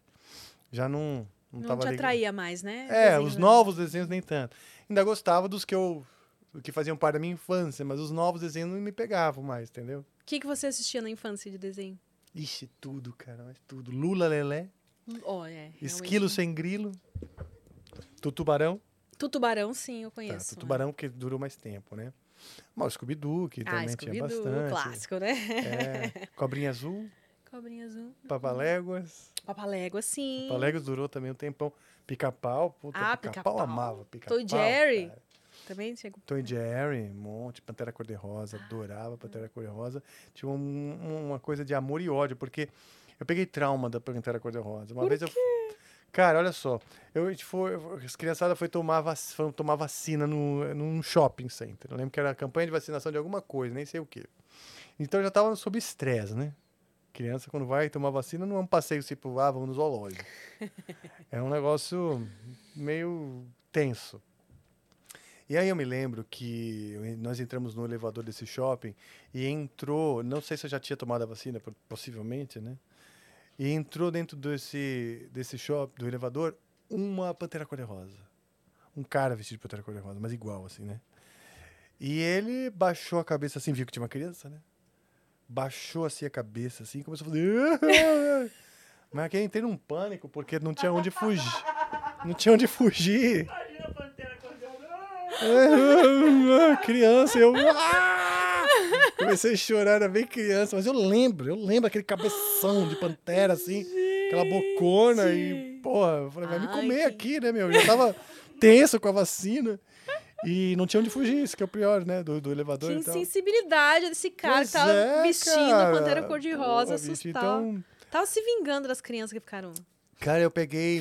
Eu peguei aflição, né? De tudo que é máscara, assim, gente vestida de máscara, né? Palhaço, você tem medo? Não, Palhaço não. palhaço não, porque pinta, né, a cara Uhum. e tal. Eu adoro, eu adoro palhaço. E eu, eu tinha umas máscaras, minha mãe uma vez comprou três máscaras de borracha. São três filhos homens e uma menina, né? Somos quatro. E a minha mãe comprou umas máscaras de borracha numa das viagens que ela fez, aquelas máscaras horríveis, sabe? Cada um tinha um, os meus irmãos. E a gente vivia se, se assustando, eu e meus irmãos. Aquela coisa, um assustando o outro e tal. E eu não gostava, porque eu peguei esse, esse- esse um pouco de trauma, mas eu também tinha a minha máscara, pelo menos, para também me vingar, né? Às vezes, assim, no meio da madrugada, se eu via que um irmão foi no banheiro, pra mim já era um banheiro pros três. Aí eu tava no meio da madrugada, assim, sem sono, eu via que um tinha ido pro banheiro, né? Então era clássico. Abria, assim, a, a porta do meu quarto, ficava esperando ele sair do banheiro só com a máscara, assim. E, nossa, eu já dei vários sustos Imagina sustos cagaço. nos meus irmãos, como já tomei um monte, né? Então teve essa história aí da, da, da, da, da Pantera Cor-de-Rosa, porque a gente estava falando dos desenhos.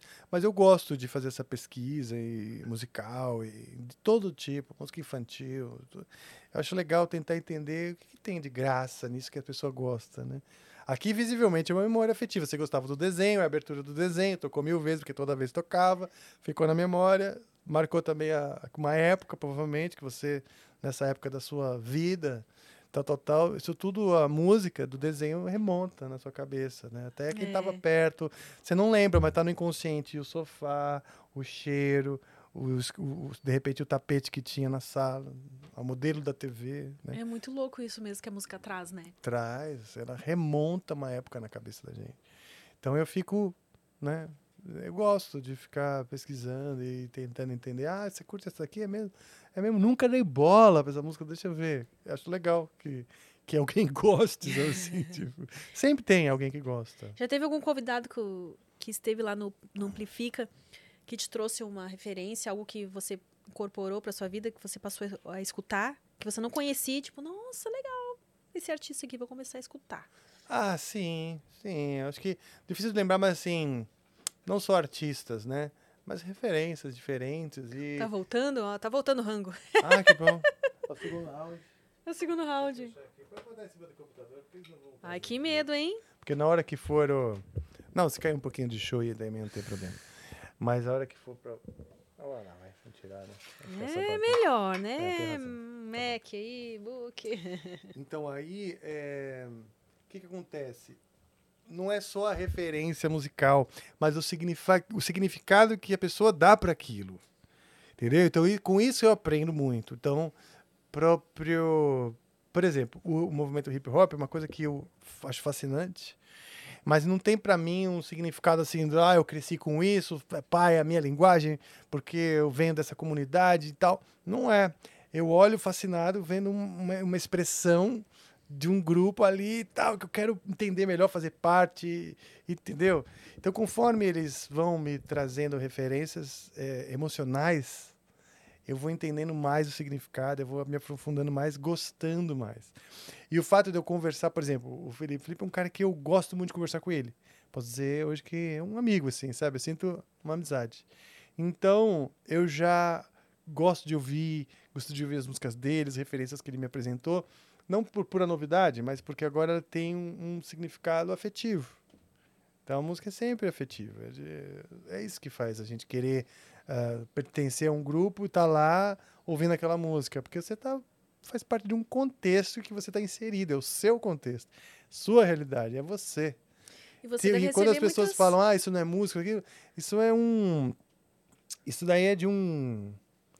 Cara, é de um fascismo. Porque você não pode tirar do outro a cultura dele. É que nem se de repente não pode mais usar listras.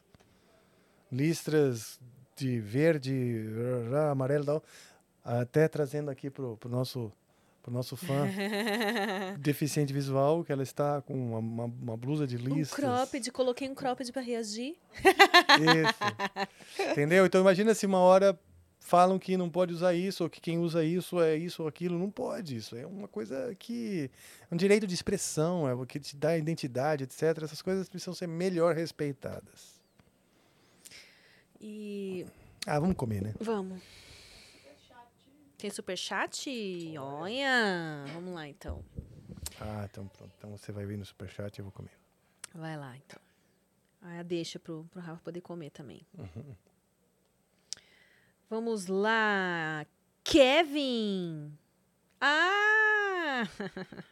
É palpite, realmente. Palpite é uma boa música Hum. da Vanessa Rangel. É Vanessa Rangel, Rangel, não Rangel. sei.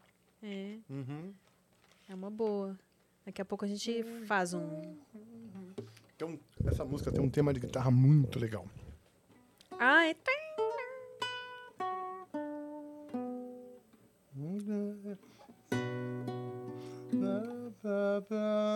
Tem uma modulaçãozinha, não é? Vai, empréstimo modal. Não, Só que eu não tô lembrando.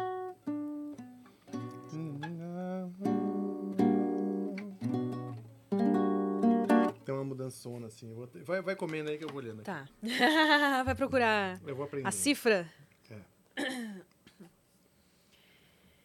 E aí, bebidas? Como é que tá a galera do chat? Olha, tem aqui. Eu gostaria que o Rafa tocasse ah, uma parte de Gentle Change. Ah, tá bom. Eu toco. Você tem uma galera muito fã, assim, né? Que tá sempre pedindo as músicas. Sim.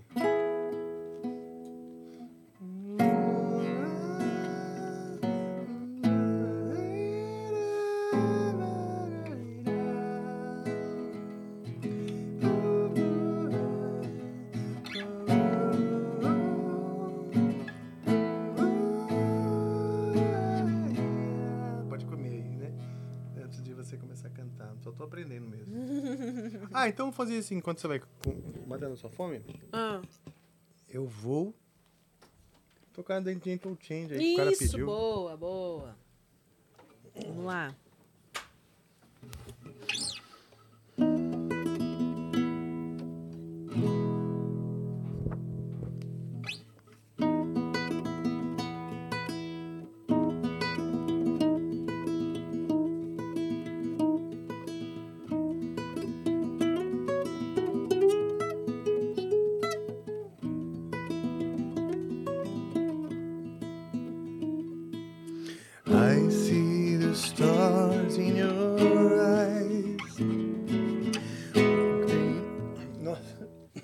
Um arroz, cara. Eita! Foi cantar um negócio que o arroz atravessou. Peraí. É. Tem um gergelim aqui também pra ajudar, né? pois é, cara. A gente tá aqui num... Contrariando as regras aí do- dos professores de canto.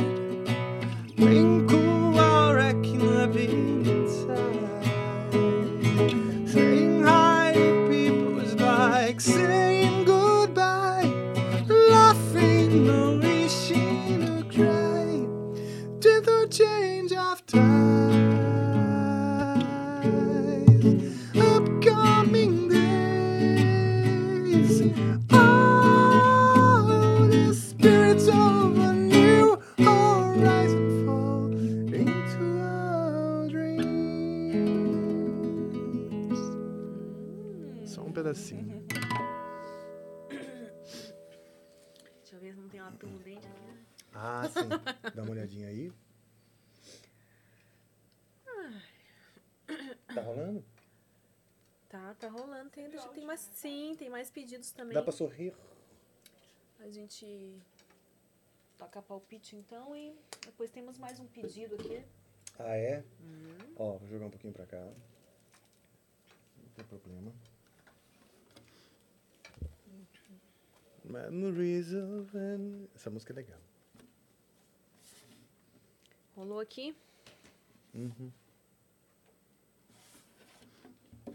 Eu vou ligar o cabinho porque essa bateria aqui tá mais ou menos.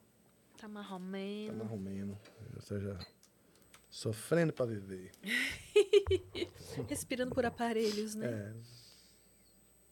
Tô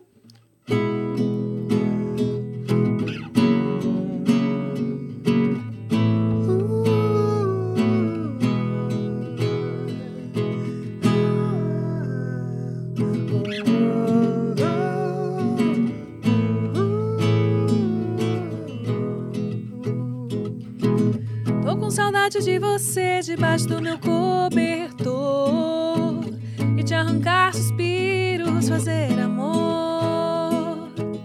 Tô com saudade de você na varanda em noite quente e o arrepio frio que dá na gente, truque do desejo.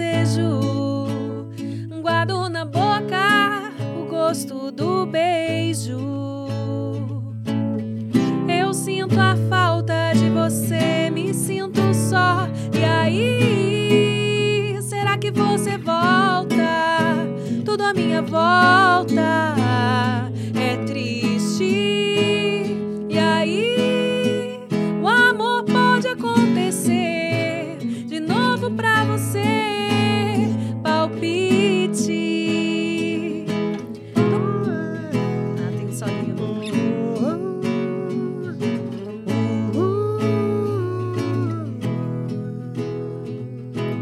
Tô com saudade de nosso banho de chuva, do calor na minha pele, da língua tua. Tô com saudade de você, censurando o meu vestido, das juras de amor ao pé do ouvido, truque do desejo. Guardo na boca o gosto do beijo. Eu sinto falta de você me sinto só. E aí, será que você volta? Tudo à minha volta é triste. E aí, o amor pode acontecer de novo pra você. Palpite. Será que você volta? Tudo à minha volta.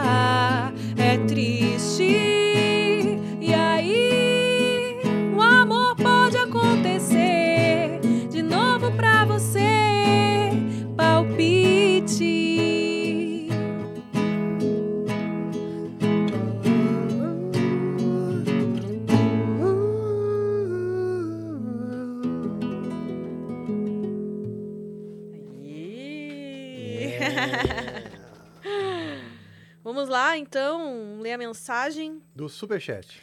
do Brunão. Foi no nv99.com.br Foi no superchat? barra Ah, prosa não, não, não, desculpa, essa daí é essa foi, mesmo. essa foi do É, site. desculpa, é, né, tô aprendendo. Já que Su lembrou Pete, rolaria um Eu Quero Sempre Mais dela com Ira? E no finalzinho, como tá no mesmo campo harmônico, olha, Ó, entendido. entendido? Manda um Rebirth para subirmos no canal de cortes do Pré-Amplifica. Com a thumb, só pedem Rebirth, Rebirth pro Rafa. Ai, Deus. Aprova, Deco. Falando em corte, salve pro Luiz. É porque o pessoal pede. Quando eu tive lá, pediram pra você. Nossa, aí o Deco fala: não, não, não, você só toca essa, sabe essa do Anga. Aprende outras aí. Aprende outras que eu deixo. Qual a música que ele pediu? Eu quero Da sempre mais da Pete com Ira. mais. Mas aí você tem que cantar a parte do Ira lá também. Você sabe? Puts, não. Deixa eu ver se eu lembro dessa música. Eu quero sempre mais. Pete, Ixi, Ira. Isso aí é uma das que a gente vai ter que. Sabe o que a gente tem que fazer? A gente tem que ensaiar umas e ir lá no, no, no, no restaurante do Maurício. Boa! né? Aí você fala pra mim a, a Boa. listinha de dar, arruma umas músicas, umas 10. Eu dou uma ensaiada. Essa daqui é uma boa, porque daí tem duas vozes, né? É. É, Nossa, uma música que eu queria que, ensaiar e cantar também. Ah, não sei se você sabe, mas podia ficar pra, pra nossa lista aí do Ó, Toca Pra Mim. Vai que vai, vai ela. Vai ela. pronto, já parei.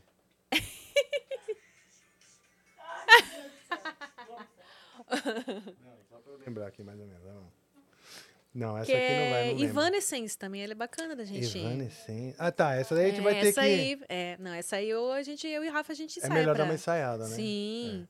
É, a Evanescence é melhor fazer até com a. Com o violão de aço. Eu levo dois violões. Ah, vou levar chocalho no pé, tudo. Opa, claro. Vou mandar um áudio pro Maurício aqui agora, então. Já manda, já manda.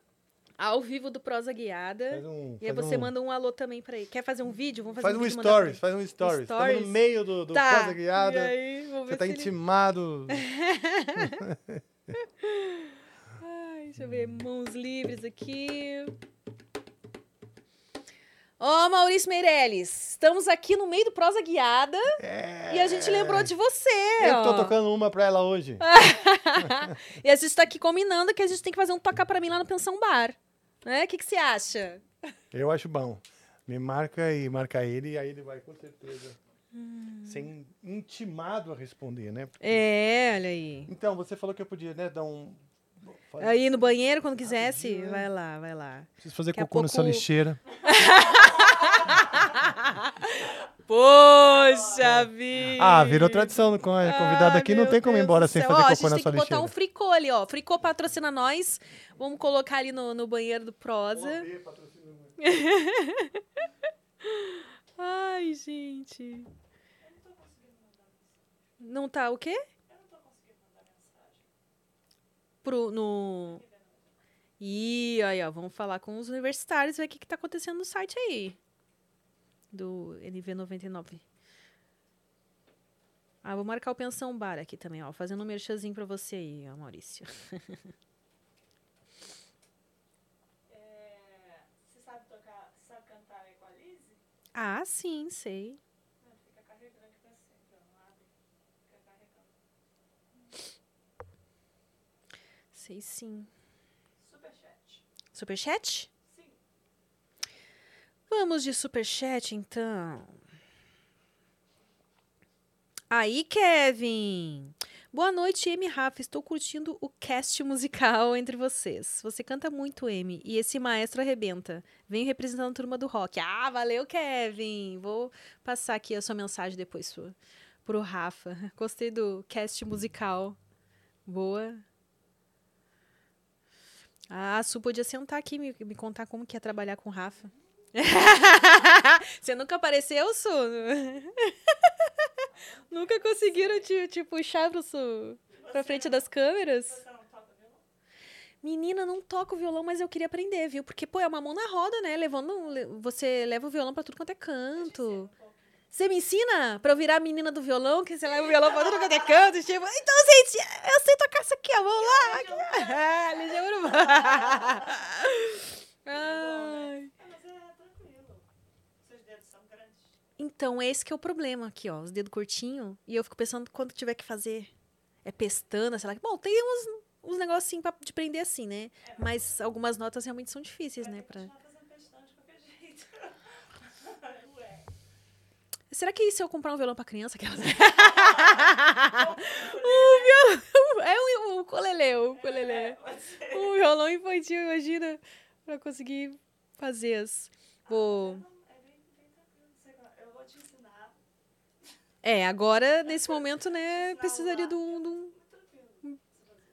Olha, a Fê vai me ensinar uma nota aqui, ó. Você deixou a câmera em mim, é? Ah, ah. Ai, gente, ó, a Fernanda tá me dando uma aula de violão aqui. Ela disse que vai me ensinar a tocar violão. Quer pegar agora pra fazer um...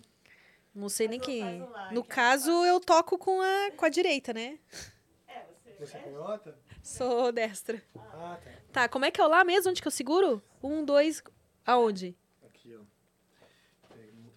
Então, esses três dedos, Ah, eles vão ficar alinhados aqui, ó. Na mesma, nessa casa, segunda casa. Só que preenchendo essas três, essas três casas. aqui, aqui, aqui. Isso. Assim. Isso. Aí você vai virar só mais um pouquinho a mão, pra que eles caibam mesmo, tá vendo? Assim, ó. Vira o pulso um pouquinho pra cá. Isso. assim. Ai, caralho, tem, que- tem que alongar o pulso, hein? Aí, pronto. Hum, Não, mas com o tempo você vai achando, tipo, o polegar se ele vier um pouquinho mais pra cá. Tal, ah, vai achando o É, jeito. achando. Ah, entendi. Então, vocês tipam, gente, a, a Amy fazendo aula de violão? Eu vou começar. Qual é o melhor Olha. violão pra começar a aprender? Deixa eu falar, tem vários, tá? Ah, mas, por exemplo, a Yamaha é uma marca confiável. Nossa, Yamaha, Então, já ouvi falar é um- muito de Yamaha. É, então, esse é um violão. Eles têm teclado também, não tem? Tem, tem teclado. Os caras fazem instrumentos há mais de 100 anos, assim, sabe? Fazem Um Yamaha, piano. então. É, um Yamaha. O, o, olha, a Tajima, que é uma marca brasileira, tem um violão, eu acho que eles têm uma outra marca que chama Memphis também. Porque hoje a maioria desses violões de entrada, para você começar, são feitos na China, Indonésia, etc. né? E são bons, são legais, muito melhores do que os violões, vamos dizer, baratos da minha época. Entendeu? Os violões assim mais baratos hoje em dia têm um, um- uma qualidade mais, bem mais legal. Né? Esse aqui mesmo, esse aqui é um violãozinho simples, é do meu filho. É seu filho? Quantos filhos você tem? Tenho um. Só. Não, filho.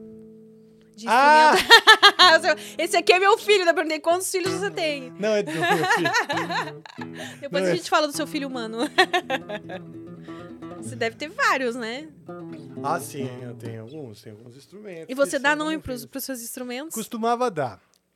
Costumava dar. Dou assim, não, hoje em dia não nome, é um apelidinho assim, mas já tive uma guitarra que chamava Suzy. Suzy. É, a minha primeira grande guitarra. Foi um amor maravilhoso, só que roubaram. Poxa. Aí partiu meu coração, Suzy foi embora. E aí eu parei de dar esses nomes assim que você não deixam escreveu- muita saudade. Não escreveu nenhuma música em homenagem a isso, a Não. Suzy que levaram de você. Isso Não. dá letra de música, hein?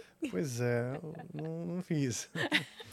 o que eu faço geralmente é tipo assim, eu junto um monte de desamores, né, Pra falar simbolicamente na música de um desamor? Ah, bom. Você junta várias dores e aí você mistura ali. Entendi. Tem- Aí é. várias.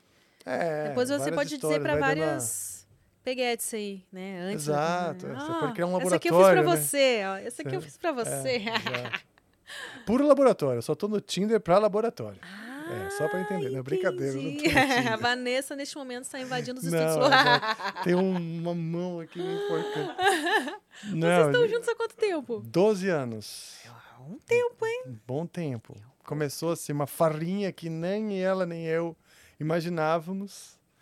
E aí foi. Não- não- a gente não se desgruda. Virou um negócio. Olha. É. Esse filho que você tem é. é Não, é do primeiro casamento. Ah, primeiro você já foi casamento. casado antes, então. Sim. Bastante tempo também. Você é um cara dos É. relacionamentos sérios. Não, sou obediente. sou mais obediente mesmo. Ai, não, então fique. Se não, é verdade. Eu sou mais dos relacionamentos longos. Pelo menos acho que eu era assim, né? Se, hoje, eu, hoje eu sou mais do tipo. Se o meu relacionamento termina hoje, eu sou do tipo difícil de conviver. Ah, é? É, tô ficando velho, né? bicho? Ah, Então, tá ficando ranzinza? Você vai ser o velho ranzinza, então? não vou, não sou um cara que vai ficar procurando alguém pra me fazer companhia nessas ah, alturas. saquei. Entendeu? Vou procurar prezar minha liberdade. E, claro, tem algumas companhias, mas assim, não vou. Não sei se eu seria um cara como, como eu idealizei antes, né? E outra, eu acho que não tem que idealizar isso. Você tem que estar junto se realmente está afim e vale a pena. Entendeu? Que é o nosso caso aí, a Vanessa. A gente se olha todo dia e fala, estamos afim, não estamos. Não tá afim, vai passear ou eu vou passear. E tudo certo. Entendeu? Ah, a gente bacana. vai. Vai. Tá E assim tirando tá as nossas fluindo. férias, tá. Tá. Tá, graças a Deus. É, não, e a gente se apoia muito, né? Na vida, nas coisas, nos planos, nos dramas. Eu acho que tem, tem, Deu liga. tem então. seus. Deu liga, deu liga. Beijo, tem... Vanessinha, viu?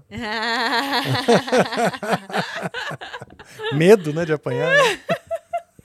Gente, mas você, é você parece assim, um cara tão bem-humorado, tão pra cima. Esse, ah, Sim. ou você sou- tem. Você é assim mesmo ou tem os seus momentos aí de. Ah, não, tem os meus momentos, claro, de ranzinza. De... Mas sou é muito fácil ansioso. de tirar. Ah, você é ansioso. Sou muito ansioso, entendeu? Tem horas que eu tô tão ansioso que não presto atenção. Eu tenho dificuldade de focar. Então tem hora que eu não tô de mau humor, mas a pessoa perto fica, Saquei. entendeu?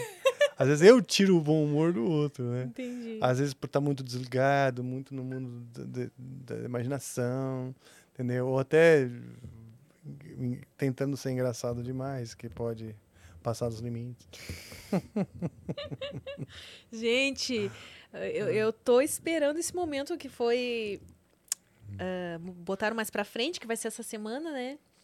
Esse encontro aí Qual? no Flow lá, que você vai ser co-host do Supla e Skylab, né? É, Gente, esse dia vai ser. esse vai ser doido, quarta-feira tem que rolar. Era agora, pra não ser na sexta, não. né? É, era pra ter sido na sexta passada. Isso. Aí o Supla E parece que tá conseguiu um show, teve um, foi contratado num show. E agora será nessa quarta. Espero que. Tomara, gente. Inclusive, era uma oportunidade da gente conhecer o Supla, né? Porque eu tô, desde que eu. Dos primórdios do Prosa Guiada que a gente pensa em trazer o Supla. É mesmo. É, porque ele é uma figura, né? Deve ser Ele é muito engraçado figura, trocar cara. ideia com ele. É, ele é uma figura. E ele chegou a me responder na DM do Instagram, só que ele mandou um áudio em inglês lá, tipo. Ah, alguma coisa tipo. Depois a gente vê, M, não sei o que. Acho que deixa eu ver se eu resgato o áudio dele aqui. Não é comprometedor, Ó. Supla. Eu posso, te posso mostrar o áudio do Supla, pra vocês verem que engraçado. que eu. Até vou ver quando foi que eu mandei mensagem pra, pra ele. Inclusive, se eu ver ele quarta-feira. Olha, gente, foi 23 de junho do ano passado que eu mandei. E ainda chamei ele de Oi Papito, tudo bem? Aí fiz o convite, né, pro Prosa. Aí, vou ver o volume aqui como que tá. O áudio que ele me Ah, mandou. legal. Thank you, Emmy. We'll see you later. Thank you. Tipo assim, não respondeu se vinha, se não vinha. Thank you. See you later. Ai, figura. Você conhece ele já, pessoalmente? Já cruzei aqui algumas vezes, algumas vezes, porque tive o- alguns amigos da banda, né, que tocaram com ele um tempo, então a gente se cruzar. Já cheguei a conversar com ele assim brevemente e tal, sempre muito educado. Comigo, comigo, comigo sempre foi assim muito educado. Mas já vi ele pirando também, já fui em show, né? Ah, Eu show. Aliás, eu- eu- um dos primeiros shows que eu assisti quando criança foi um show da banda Tóquio, que era a primeira banda do Supla. E o Supla vocalista, no Esporte Clube Pinheiros. Nossa. Foi você Tóquio, é de São Paulo mesmo. A sua vida toda foi em São Paulo, tirando essas partes que você teve. É. Você tem bastante memória, assim, de Sim, São Paulo mesmo, né? Você sim, cresceu em São sim. Paulo. Cresci em São Paulo e tal. Aqui, as minhas memórias me- melhores assim, de infância são em, em Itanhaém, que é no sul de São Paulo, na, na- no litoral sul. Muito. Nossa, era muito gostoso ah, passar as férias lá, né? E, mas esse show da banda Tóquio foi Tóquio, Biquíni Cavadão Uau, Biquíni Cavadão. Nossa, E- ia muito no Faustão, Biquíni Cavadão, lembro e a disso. banda da Virginie, Metrô. Metrô? Era Metrô o nome da. Tinha uma cantora chamada Virginie. Virginie. É. A banda chama Metrô. Eram os três, assim, rock nacional, bombando e tal. Ia rolar esse show, eu gostava, né, de, de música em geral e tal. Fui lá assistir. E sabe o que eu me lembro? O Supla, ele. Eu vou até perguntar pra ele se me fez lembrar. Ele, no dia que eu fui conversar lá com ele. Ele tinha aquela onda de meio que box, né? Tal, box, tal, aquilo, blá, blá. E aí os caras começaram a cuspir nele. Ele ficou na beira do palco, assim. Eu me lembro direitinho, os caras começaram a cuspir nele. Ele fez assim, ó começou a tomar cuspida, cuspida, todo mundo cuspindo, cuspindo, cara. E eu era moleque, assim, olhando. Os caras encheram ele de cuspe. Quando ele tava todo besuntado de cuspe, ele pulou em cima da galera. Cara! Ele pulou na galera, deu um moche assim, caiu no meio da galera e começou um boxe assim com a galera, assim. Muito Eu loucão. falei, cara, esse é, cara é doido demais. Ele é punk. Esse é punk, ele né? é punk. Então, é. E, e aí foi essa impressão que eu tive dele. Essa é a primeira impressão. Mas depois, anos depois, eu acompanhei a Casa dos Artistas, lembra? Ah. Nossa. e o Supla fazia Artistas. parte da Casa dos Artistas. Sim. E ele era o mais educado, assim, o mais lorde, o mais papapá, preocupado com os outros, que sempre ponderado, nunca explodiu na Casa dos Artistas. Eu, eu tirei o chapéu ali, porque você fica confinado no lugar desse, o que você quer uma hora mandar tomar no cu todo mundo, né? É. E não, cara, ele é um cara que, que, que lida bem com o estresse, com a solidão, com o confinamento. né? Eu, eu no confinamento, eu sou muito chato. Sou chato, cara. E você iria pro BBB? Ai, não sei, cara. Bom, tem o negócio do um milhão, né? Tipo, ah, um milhão, vamos ver, bom na balança, mas só um vai ganhar, ah, então, puta, a chance é baixa. Aí ia fazer toda essa conta. Mas eu acho que Mas confinar, ficar confinado e ainda exposto ali, entendeu? É, Sei, depende de cara. quem é você quando fica confinado, porque de qualquer forma é um holofote, né, Pra você. Pois é, então profissionalmente pode ser bom também, porque aí Desde você, que você sai não de lá. cancelado. Se você não sair cancelado, É. tá no lucro, né? Exato, exato. Mas assim, pois é, e hoje é tão fácil ser cancelado. Hoje, é porque você pode ser mal interpretado. Sabe assim? Não, tem muitas pessoas que podem até ter razão para para, como fala, desagradar determinados grupos ou vários ao mesmo tempo. Mas o problema é quando você é mal interpretado e aí você é cancelado e "Ah, pô, não é bem assim, isso aqui", não quer nem saber, é muito rápido. A onda de cancelamento é uma nuvem de, de vespas que, quando vê, já picou e matou. É verdade, o negócio é, é surreal. E como que tá os shows, assim, atualmente? Você. Esses dias eu vi, acompanhando os stories, você tá fazendo show em algum lugar que tinha até o povo do Flow aqui lá. Não, então. Onde é que era aquele show? Ah, sim, sim, sim, não era bem um show, era o aniversário do amigo nosso, amigo meu, o George Jones. Gente, mas o aniversário tinha bateria, tinha tudo lá. e sim, o aniversário desse. Sim, a gente faz muita festa lá, né? A gente faz muita festa. Eu não posso falar o nome do estúdio porque o pessoal não quer receber muito. É, fala? divulgação? É, dá pra não ficar muita gente. Tá, entendi. Mas é um lugar que tem um estúdio e tal, que a gente faz festas lá. E eu. é, tava, a gente monta, deixa o palco montado junto com o bar, assim. Então, é tipo, bar, bateria, guitarra, gostoso. churrasqueira, entendeu? Era isso. E aí o Igor tava num sofá tipo esse, sim, o palco logo na frente, que é onde a gente toca. Ah, Ixi, que legal, toquei um né? monte de música e tudo. Ficamos lá, pô, tomando umas, comendo churrasco e Ah, tocando. nossa, é é divinação perfeita de uma festa essa é, aí, né? de músicas, né? De- É, cada hora um sobe, toca um negócio, sabe aquela, sabe aquela. Tem um baterista aí, tem aqui, tem, tem dois, três bateristas, tem dois, três baixistas, guitarrista sempre nunca falta. sempre alguém sabe cantar uma música, sabe aquela, vai juntando ali na hora, sobe lá e toca, entendeu? Oh, que beleza. E, e aí eu domino, né? Eu fico tipo assim, eu não quero descer do palco, as pessoas ficam constrangidas, dizendo, tira o Rafael do palco lá, alguém fala com ele, eu também quero tocar. Você é o Não, inimigo não do conhece fim, o Rafael, então. O Rafael tá bêbado, ele não sai do palco. Mas aí eu vou lá me divertindo, né? O inimigo do fim ali da, da galera Sim. é você. É. E, os- e os shows, como é que estão, assim? Shows é o seguinte, a gente tá preparando um show, o Angra tá preparando um show de celebração de 20 anos de um álbum nosso que chama Rebirth. Esse que pedem que sempre a o pessoal música. sempre pede, que é um erro. É, é um. Foi um momento muito bonito da banda, de superação. Saíram três caras da banda, entraram novos três integrantes. Imagina, praticamente a banda toda Tipo reformulada, né? reformulada. Só E você aí- o que fica. Eu fiquei eu e o Kiko nessa época, que é outro guitarrista que hoje toca no Megadeth, uma banda americana fodida. É. A gente ficou tal junto com esses três caras que são fenomenais e fizemos um álbum que, pô, dá pra galera é icônico e também representa superação, representa essa, essa nova onda, né, de, de- de talentos e tal, que entraram, mais jovens também, então foi bem legal. E a gente vai celebrar esses 20 anos e começa no meio de junho. Hum. É. E você vai no Rock in Rio? Pretendo, né? Ainda não consegui ingresso. Quando eu fiquei sabendo que em poucos Já acabou, minutos. É, eu achei que ia demorar uns dias, que dava pra comprar. Cadê os contatos? Não, Cadê é. os contatos do Studios Flow aí pra gente conseguir o Exato. ingresso pra gente Eu no vou- Rock in Rio? Preciso. Camarote. Eu consigo pra vocês, hein? ah, é? Ó. Hã? Você vai trabalhar. Ah, é verdade, você falou que ia trabalhar. Ah, olha aí, olha aí, Rafa. Consegui. Ah, Olha ó, o zoião, né? Quer- as estrelinhas. Quer mais sushi? Eu, eu quero. Opa!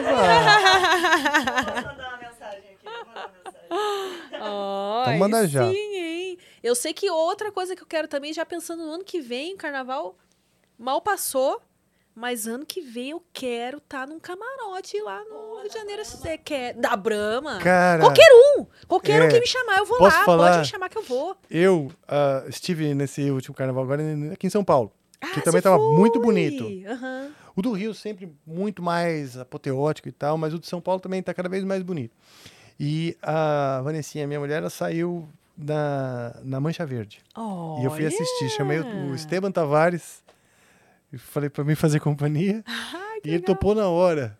Cara, sou parceiro, sou parceiro. É Oh. só chamar que eu vou. Aí fomos. E foi uma curtição. Foi rápido até, porque demora tanto pra chegar, tem que fazer traslado e tal, mas super organizado. E é uma puta emoção. Eu tenho vontade também de sair na bateria, né? Mas é super difícil de. Conseguir uma vaga? É, dos caras aprovarem, entendeu? Você tem É, pra pass- bateria. A pessoa tem que ser, né? É, Não é então tem que, que nem tá- outras alas aí que você consegue dar uma. Pois é, mas, cara, eu queria muito, eu queria muito. O ano que vem, pelo menos, é Ah, tentar sair na assistir bateria. É muito legal. A festa toda é um encontro, acho que de. Eu acho que no Brasil existem muitas. é, como fala? Fronteiras sociais. Grupos que co- coabitam, mas que coexistem sem se conhecer de fato. Sabe assim? As crianças que estão em escola pública não conhecem as que estão em escola privada e vice-versa. Então, esses universos não se conversam para encontrar soluções, sabe assim?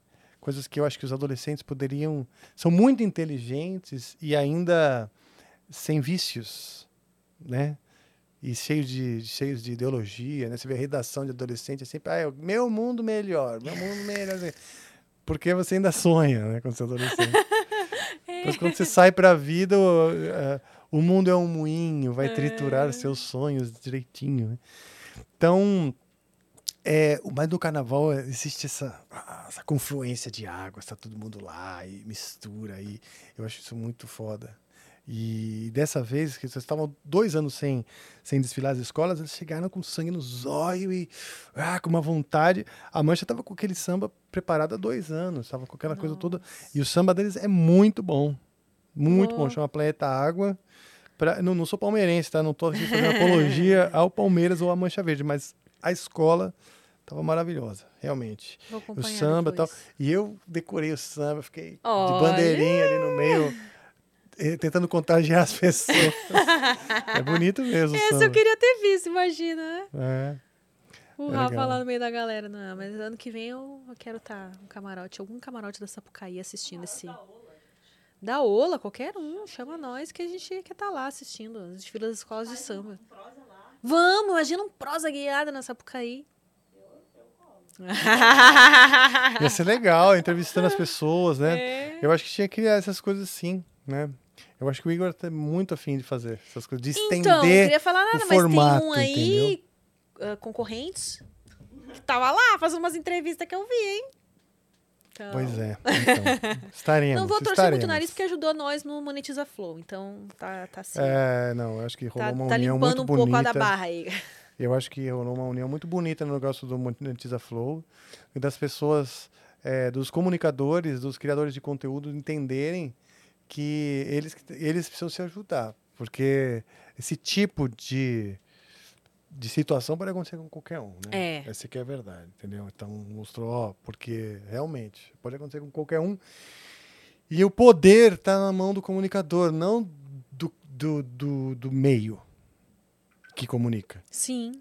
sabe? Então é importante a gente saber que o poder é nosso, o poder tá e nós somos todos o, o povo no fim das contas, sabe? Eles querem dividir para poder dominar e a gente não pode se dividir tão facilmente, né? É isso que eu vejo. É, foi muito legal. Que bom, né? Que deu tudo certo. Ai, bom, gente, então a, a chance de vocês enviarem as últimas mensagens, daqui a pouco eu vou. Ó, responder aqui. Daqui a pouco. A pessoa agora eu me senti que nem você, que fala que, tipo, fica. Eu não falei nenhuma coisa nem outra. Eu pensei em uma coisa, falei Puta, metade de. direto. É, Dá não, calma. Se vocês quiserem mandar mensagem, tá? As últimas mensagens agora. É a, é a última chance de vocês mandarem para nv99.com.br barra prosa guiada. E outra coisa que eu vibrei, que eu vi aqui, é que respondeu. O Maurício respondeu, bora! Pra nossa ideia lá Ah, do- que legal, que legal.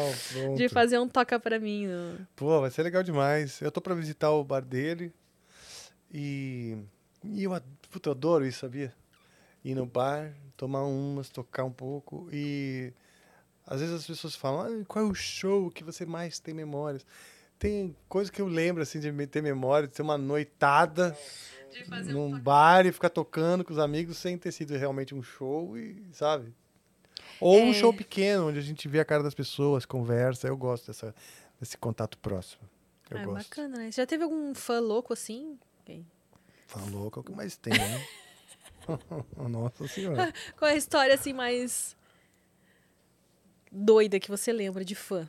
De fã? Os fãs mais loucos são homens ou mulheres? Mulheres. cara. Sim, já teve mulher que pediu pra pedir, perder a virgindade. Sim. Se vendesse no site perda de virgindade, você ficava rico, cara. Tipo, porque tem um estigma, né, no roqueiro, ainda mais quando a gente era jovem. Hoje não. Hoje elas querem um. um querem um. Que a gente joga e tranca, né? Ai, Mas e aí, perda pra você tirar a virgindade, que mais que, que já apareceu aí de, de Olha, doideira? é, cara, é o seguinte, a gente teve um show que a gente fez em Manaus que eu lembro que foi que a coisa saiu do controle. Porque Manaus é demais assim de tocar, mesmo. Por, especialmente muitos anos atrás, quando a gente começou a, a primeira vez que a gente foi para Manaus, talvez a segunda, é, o público era muito carente de rock. Lá não, quase nenhuma banda ia fazer show em Manaus. E tinha um público roqueiro forte. Estavam louco pra ver, né? O Angra tava ganhando aquela fama, isso aqui, fomos pra Manaus, né? Beleza. Mano, a coisa saiu do controle que eles invadiam o palco, assim, né? E aí tinha uns seguranças. Seguranças estavam também eufóricos com aquilo. Então, uma hora eu tava o palco todo invadido, o segurança chegou pra mim e falou assim: Ô meu amigo, é, me arruma uma paleta. Eu falei, cara, você é o segurança, você tem que me ajudar. Você tem que me ajudar com isso daqui. Aí tinha um cara, você tem que me ajudar, olha o caos que isso aqui virou, cara. Por favor, me ajuda. A gente parou de tocar, né? Aí tipo, eu, apontei assim, falei assim, olha aquilo ali, cara. Tinha um cara de, de, de, de quatro, desmontando o pedal do Kiko. Arrancando o cabinho, assim, tipo assim, ah, acho que eu vou pegar esse pedal pra mim. No meio do show. Eu falei, cara, olha aquilo, mano, o cara tá levando o pedal. Ô, meu, segura a paleta, hein? Segura a paleta. E foi lá.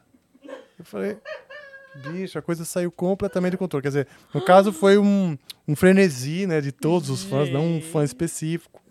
Mas tem muito. Bom, tem uma loucura que, de certa forma, não é loucura, mas assim, uma coisa de uma homenagem comum que eu acho. que eu fico sempre tocado, que é os caras que fazem tatuagem. Tatuagem de capa do álbum, tatuagem da logo, tatuagem de símbolos diversos que estão no nosso, no nosso universo aí e tal, de, de, de imagens. Isso eu acho legal, porque mostra frases de, de letra, Uau. né? Frases de letra que os caras tatuam. Isso eu acho que é uma loucura, é saudável, mas mostra assim o quanto o cara é apaixonado. Ele sabe que a vida inteira ele vai gostar daquela banda. Aquela banda toca ele profundamente ao ponto dele falar, cara, eu vou marcar, né? Minha pele com isso, porque eu amo demais essa banda. E isso é uma coisa que toda vez que eu vejo, diversas vezes a gente, eu proponho para eles é, concurso de tatuagem do Angra no Instagram. Ah, é? Pode ver que tem várias. Tem épocas que a gente bota um monte lá, porque eu, eu gosto de, de, de ver e gosto de, de, de dar esse espaço. O cara, porra, botou na pele, né? Tipo. E às vezes é difícil de. Por exemplo, no Instagram, você deve também ter acontecer isso contigo. Você recebe um monte de mensagem, não dá conta de, de, de ver todas, né? E às vezes tem uma lá perdida que é um cara que botou uma tatuagem, tem um depoimento enorme de que aquilo, ah, aquela música salvou ele, foi, esteve doente, ou a mãe esteve doente, blá, blá, e você não leu, né? Nunca fiquei sabendo daquilo, entendeu? Então, quando a gente promove essas coisas, tipo, mande sua tatuagem que a gente vai e coloque o hashtag, blá, blá, que a gente consegue ver e republicar, aí eu consigo chegar nesse fã que eu acho que é o fã mais foda. É esse. é- Esse aí, pra mim, sem dúvida. Tanto que eu propus uma vez é o seguinte: pra mim, o cara botou uma tatuagem, ele tem que ter um ingresso pro resto da vida. Não o problema é? é? que se você faz isso, um monte de gente vai botar tatuagem só pra ir de graça no show e de- depois se arrepende, sei lá, não quero instigar, né? É, Né? O cara tem que realmente ideia, né? querer sem benefícios da banda, porque senão, puta, vai. Depois processo. Pode ah, não, ser não. número de tatuagens. Então, ó, uma tatuagem você tem direito a tantos ingressos. Exato. E aí, quando vê o cara tá com. É, não, não. O vitalício não- tem que ter o. É, eu já propus assim, ah, neste show vai, vai dar direito a alguma coisa e tal, se o cara apresentar a tatuagem, né? Difícil controlar, porque às vezes o segurança da porta não conhece a linguagem, né? Tipo assim. né? Ou então o cara fez uma tatuagem barata, que o cara olha e fala assim, "Mas pera um pouquinho, isso é um anjo. Isso é Desenhou um, de anjo, é um canetinha. fantasma. Nossa, aquelas. É... Eu fiquei pensando nisso, na É. verdade, quando você começou a falar das tatuagens, eu, eu penso naquelas tatuagens que a pessoa vai lá e faz toda no amor, de coração, só que ela foi num tatuador assim, daquele barato sai caro, né? Então, E saiu um negócio meio. é, depois tem que arrumar, né? Tem que tatuar algo em cima. Mas é isso, então os fãs têm, eu acho que o, a loucura dos fãs é quando quando a, a banda vira um- uma coisa tão importante para ele que ele se fecha para outra, outras coisas, ou se fecha para experiências legais que ele poderia viver e não vive, ou se fecha para outro grupo de pessoas que não ouvem aquela banda, entendeu? Aí aquilo já pode ser aquele amor que não é tão saudável. Acho que o cara tem que ter o amor pela banda e saber que existem várias bandas, vários artistas, e tá tudo bem, não precisa, né, não, não precisa ter uma, uma fidelidade de só gostar daquela banda. Eu nunca gostei só de uma banda. Então acho Até que porque fica a cobrança de, pra vocês também, né? E aí, quando é que vai lançar um álbum novo? E aí, não sei o que, não sei o que. direto até o cara que fez uma brincadeira aí, se você já foi cobrada na padaria, né? Ah, Brunão, é verdade. Esqueci O de Bruno- comentar essa parte do. Bruno falou- lembrou isso, porque uma vez eu comentei que eu tava numa padaria e. E, e eu vi uma. Tava na fila para pagar, né? Saco de pão, aquela coisa, presunto. E eu ouvi uma voz atrás de mim assim. Aí, teu irmão, tá demorando pra sair o álbum novo do hein? Nossa! Eu fiquei com medo, assim, olhei pra, olhei pra trás, assim, eu fiquei num misto, num misto de, de reações, porque. Parecia pô, mais uma quer- ameaça, né? Porque o cara quer tanto o seu álbum que quer dizer que ele gosta. Então é, um, de certa forma, um elogio. Mas, de outro lado, é um cara, tipo assim, já meio bravo contigo, que você não fez o álbum e, porra, bicho, entendeu? Eu tô esperando aí, né? E tal, você faz seu álbum aí, sua, sua parte é fazer o álbum, você não tá trabalhando. Parecia que eu tava vagabundeando, indo na padaria, assim, né? Eu ia, sabe assim, tinha visita em casa. Fiquei até com vergonha de receber visita. Falei, devia devia estar devia tá no estúdio gravando. né? Aquele. Gente, Tô, meu, bom, nossa. Cheguei em casa com um senso de culpa, assim, falei, galera, vai todo mundo embora, preciso, preciso gravar.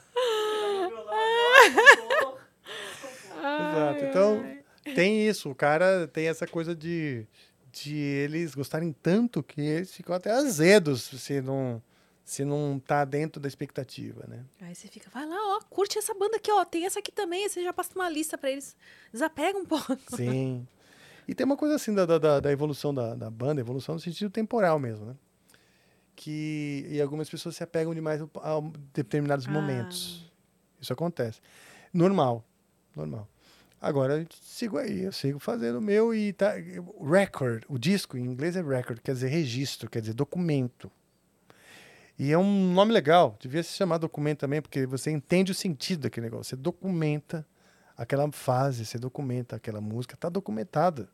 Você só pega, entra no Spotify hoje em dia, não precisa nem comprar o CD, você vai no Spotify e vai lá, tá documentado, você ouve.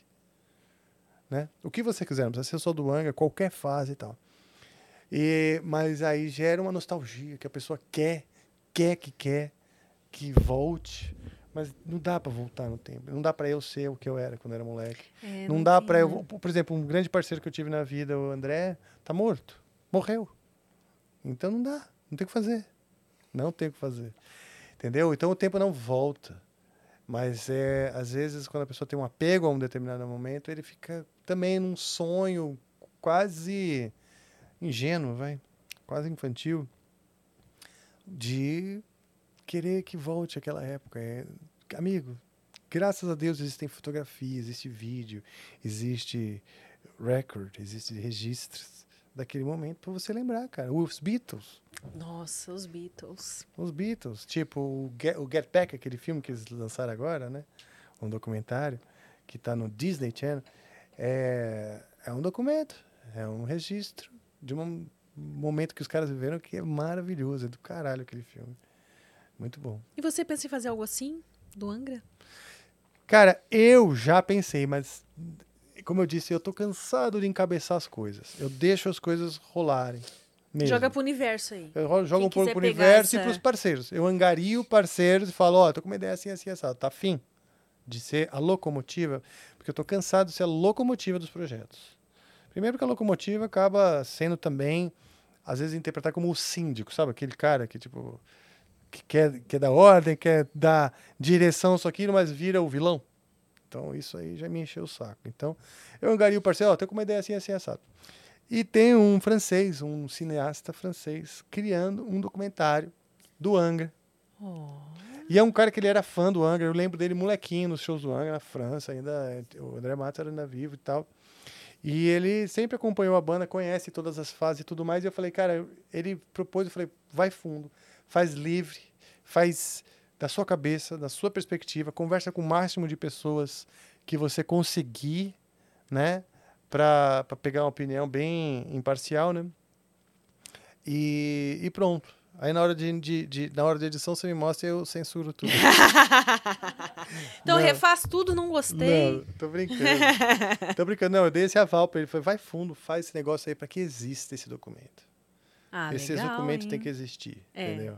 Agora, eu pegar, ah, produzir, não, cara, nossa, mal tô, é, tô fazendo as músicas para um disco novo, que eu acho que é onde eu posso, não posso delegar muito. Então, eu posso, claro, compartilhar isso com a banda mesmo, comigo, mas, assim, de alguma forma eu preciso ser, um, nesse campo, a locomotiva. Certo? Os outros eu procuro não ser. Ah, mas tá demorando. Ah, tudo bem. Paciência. Paciência. Ah, mas tem problema disso, ah, tem problema daquilo, ah, isso, aquilo, a relação com ex-membros. Ah, sei lá o que dos contratos, é direitos retidos. E blá, blá, blá, um monte de, de complicações, né, burocráticas. Eu falo, cara, foda-se. Foda-se. Senão você não Essa vive. palavra é libertadora, é É verdade. libertadora. E eu consegui pronunciá-la em alto e bom tom quando eu fi- completei 50 anos. Com 50 anos, cara, foi parecendo que eu cheguei assim na lista na linha de chegada, assim, sabe? cheguei assim, cheguei e falei, cheguei, não devo mais nada. Uma sensação de tipo assim, agora eu tenho 50 anos, 50 anos é tipo, não é mais moleque, não preciso mais fingir que sou moleque. Você falou, ó, grisalho, grisalho e tal. Não sou um cara mais que. que não, eu já tenho um- uma história. Tá lá minha história, entendeu? Tudo que eu fizer agora, é pra- daqui pra frente, é bônus. Acho que eu entreguei Você- bastante o- coisa o- até Você agora. tem um entendeu? bônus, você não ficou careca aí, ó. Exato. Esse é, um bom bônus, hein? É verdade, é. Você Graças tem bastante cabelo. Meu pai era bem tá- cabeludo a vida inteira, até mais que eu. E meu avô também, meu avô, meus dois avós, os dois foram bem cabeludos. Assim, com bastante, com bastante cabelo. Eu até tenho bem, cabelo bem mais ralo do Ah, é que os com- meus ancestrais Ah, é? masculinos. Uhum. Meu cabelo é bem ralinho. Mas tá aí, né? Tá, Tá aí, tem umas aí, entradinhas aqui e tal. Mas tá aí, Mas- forte, não, não vai precisar gastar com Não, implantes. não, por enquanto não. não, e outra, né? Eu já tenho um, um certo desapego. Você acha que se você ficar, ah, fosse careca, você ia assumir a careca de boa, não assim? sei, cara, não sei dizer. Não sei, porque eu tenho amigos que estão perdendo cabelo e incomoda. São amigos que têm autoconfiança, que são bonitos, que têm mulheres, são bem resolvidos e tudo mais, mas incomoda um pouco ter pouco cabelo ou tá perdendo esses cabelos, etc. Especialmente os roqueiros, né? pois é. Especialmente né? aqueles que foram cabeludos um dia. Nossa, aqueles cabelos até a cintura. É, mostra foto, olha né? isso aqui. Porra, tenho tinha cabelo, porra. É, só lavava com shampoo e deu, nem passava condicionador. Não atualiza o RG por nada, porque tem aquela foto cabeludo de lá quantos anos atrás. 30 anos com essa foto, é, né? o cara tá sempre mostrando. Olha aqui como é que eu era, meu amigo. Eu sou roqueiro. Tá? Ah, Entendeu? Então tem alguns amigos assim. Mas eu não sei te dizer, cara. A, a, a, a princípio, na minha teoria aqui, eu acho que eu não ia me incomodar com isso. Eu não ia fazer. Talvez me incomodasse, mas não ao ponto de fazer implante, essas coisas. Entendeu? entendi. Mas só vestindo o sapato, É verdade, entendeu? Não dá pra saber. é né? verdade. Eu só fiz... A outra bem na hora amarrando o sapato. Bem na hora, tava, Calhou a Vani tava ali amarrando o sapato. Ai, ai. Tem um sincronismo louco, né? Não é? Tudo muito ensaiado. Aqui é tudo ensaiadinho. E, Rafa, quais são os últimos recados que você quer deixar pra galera aí? Quero que assistam o Amplifica. O Amplifica está também no nv99.com.br barra Amplifica.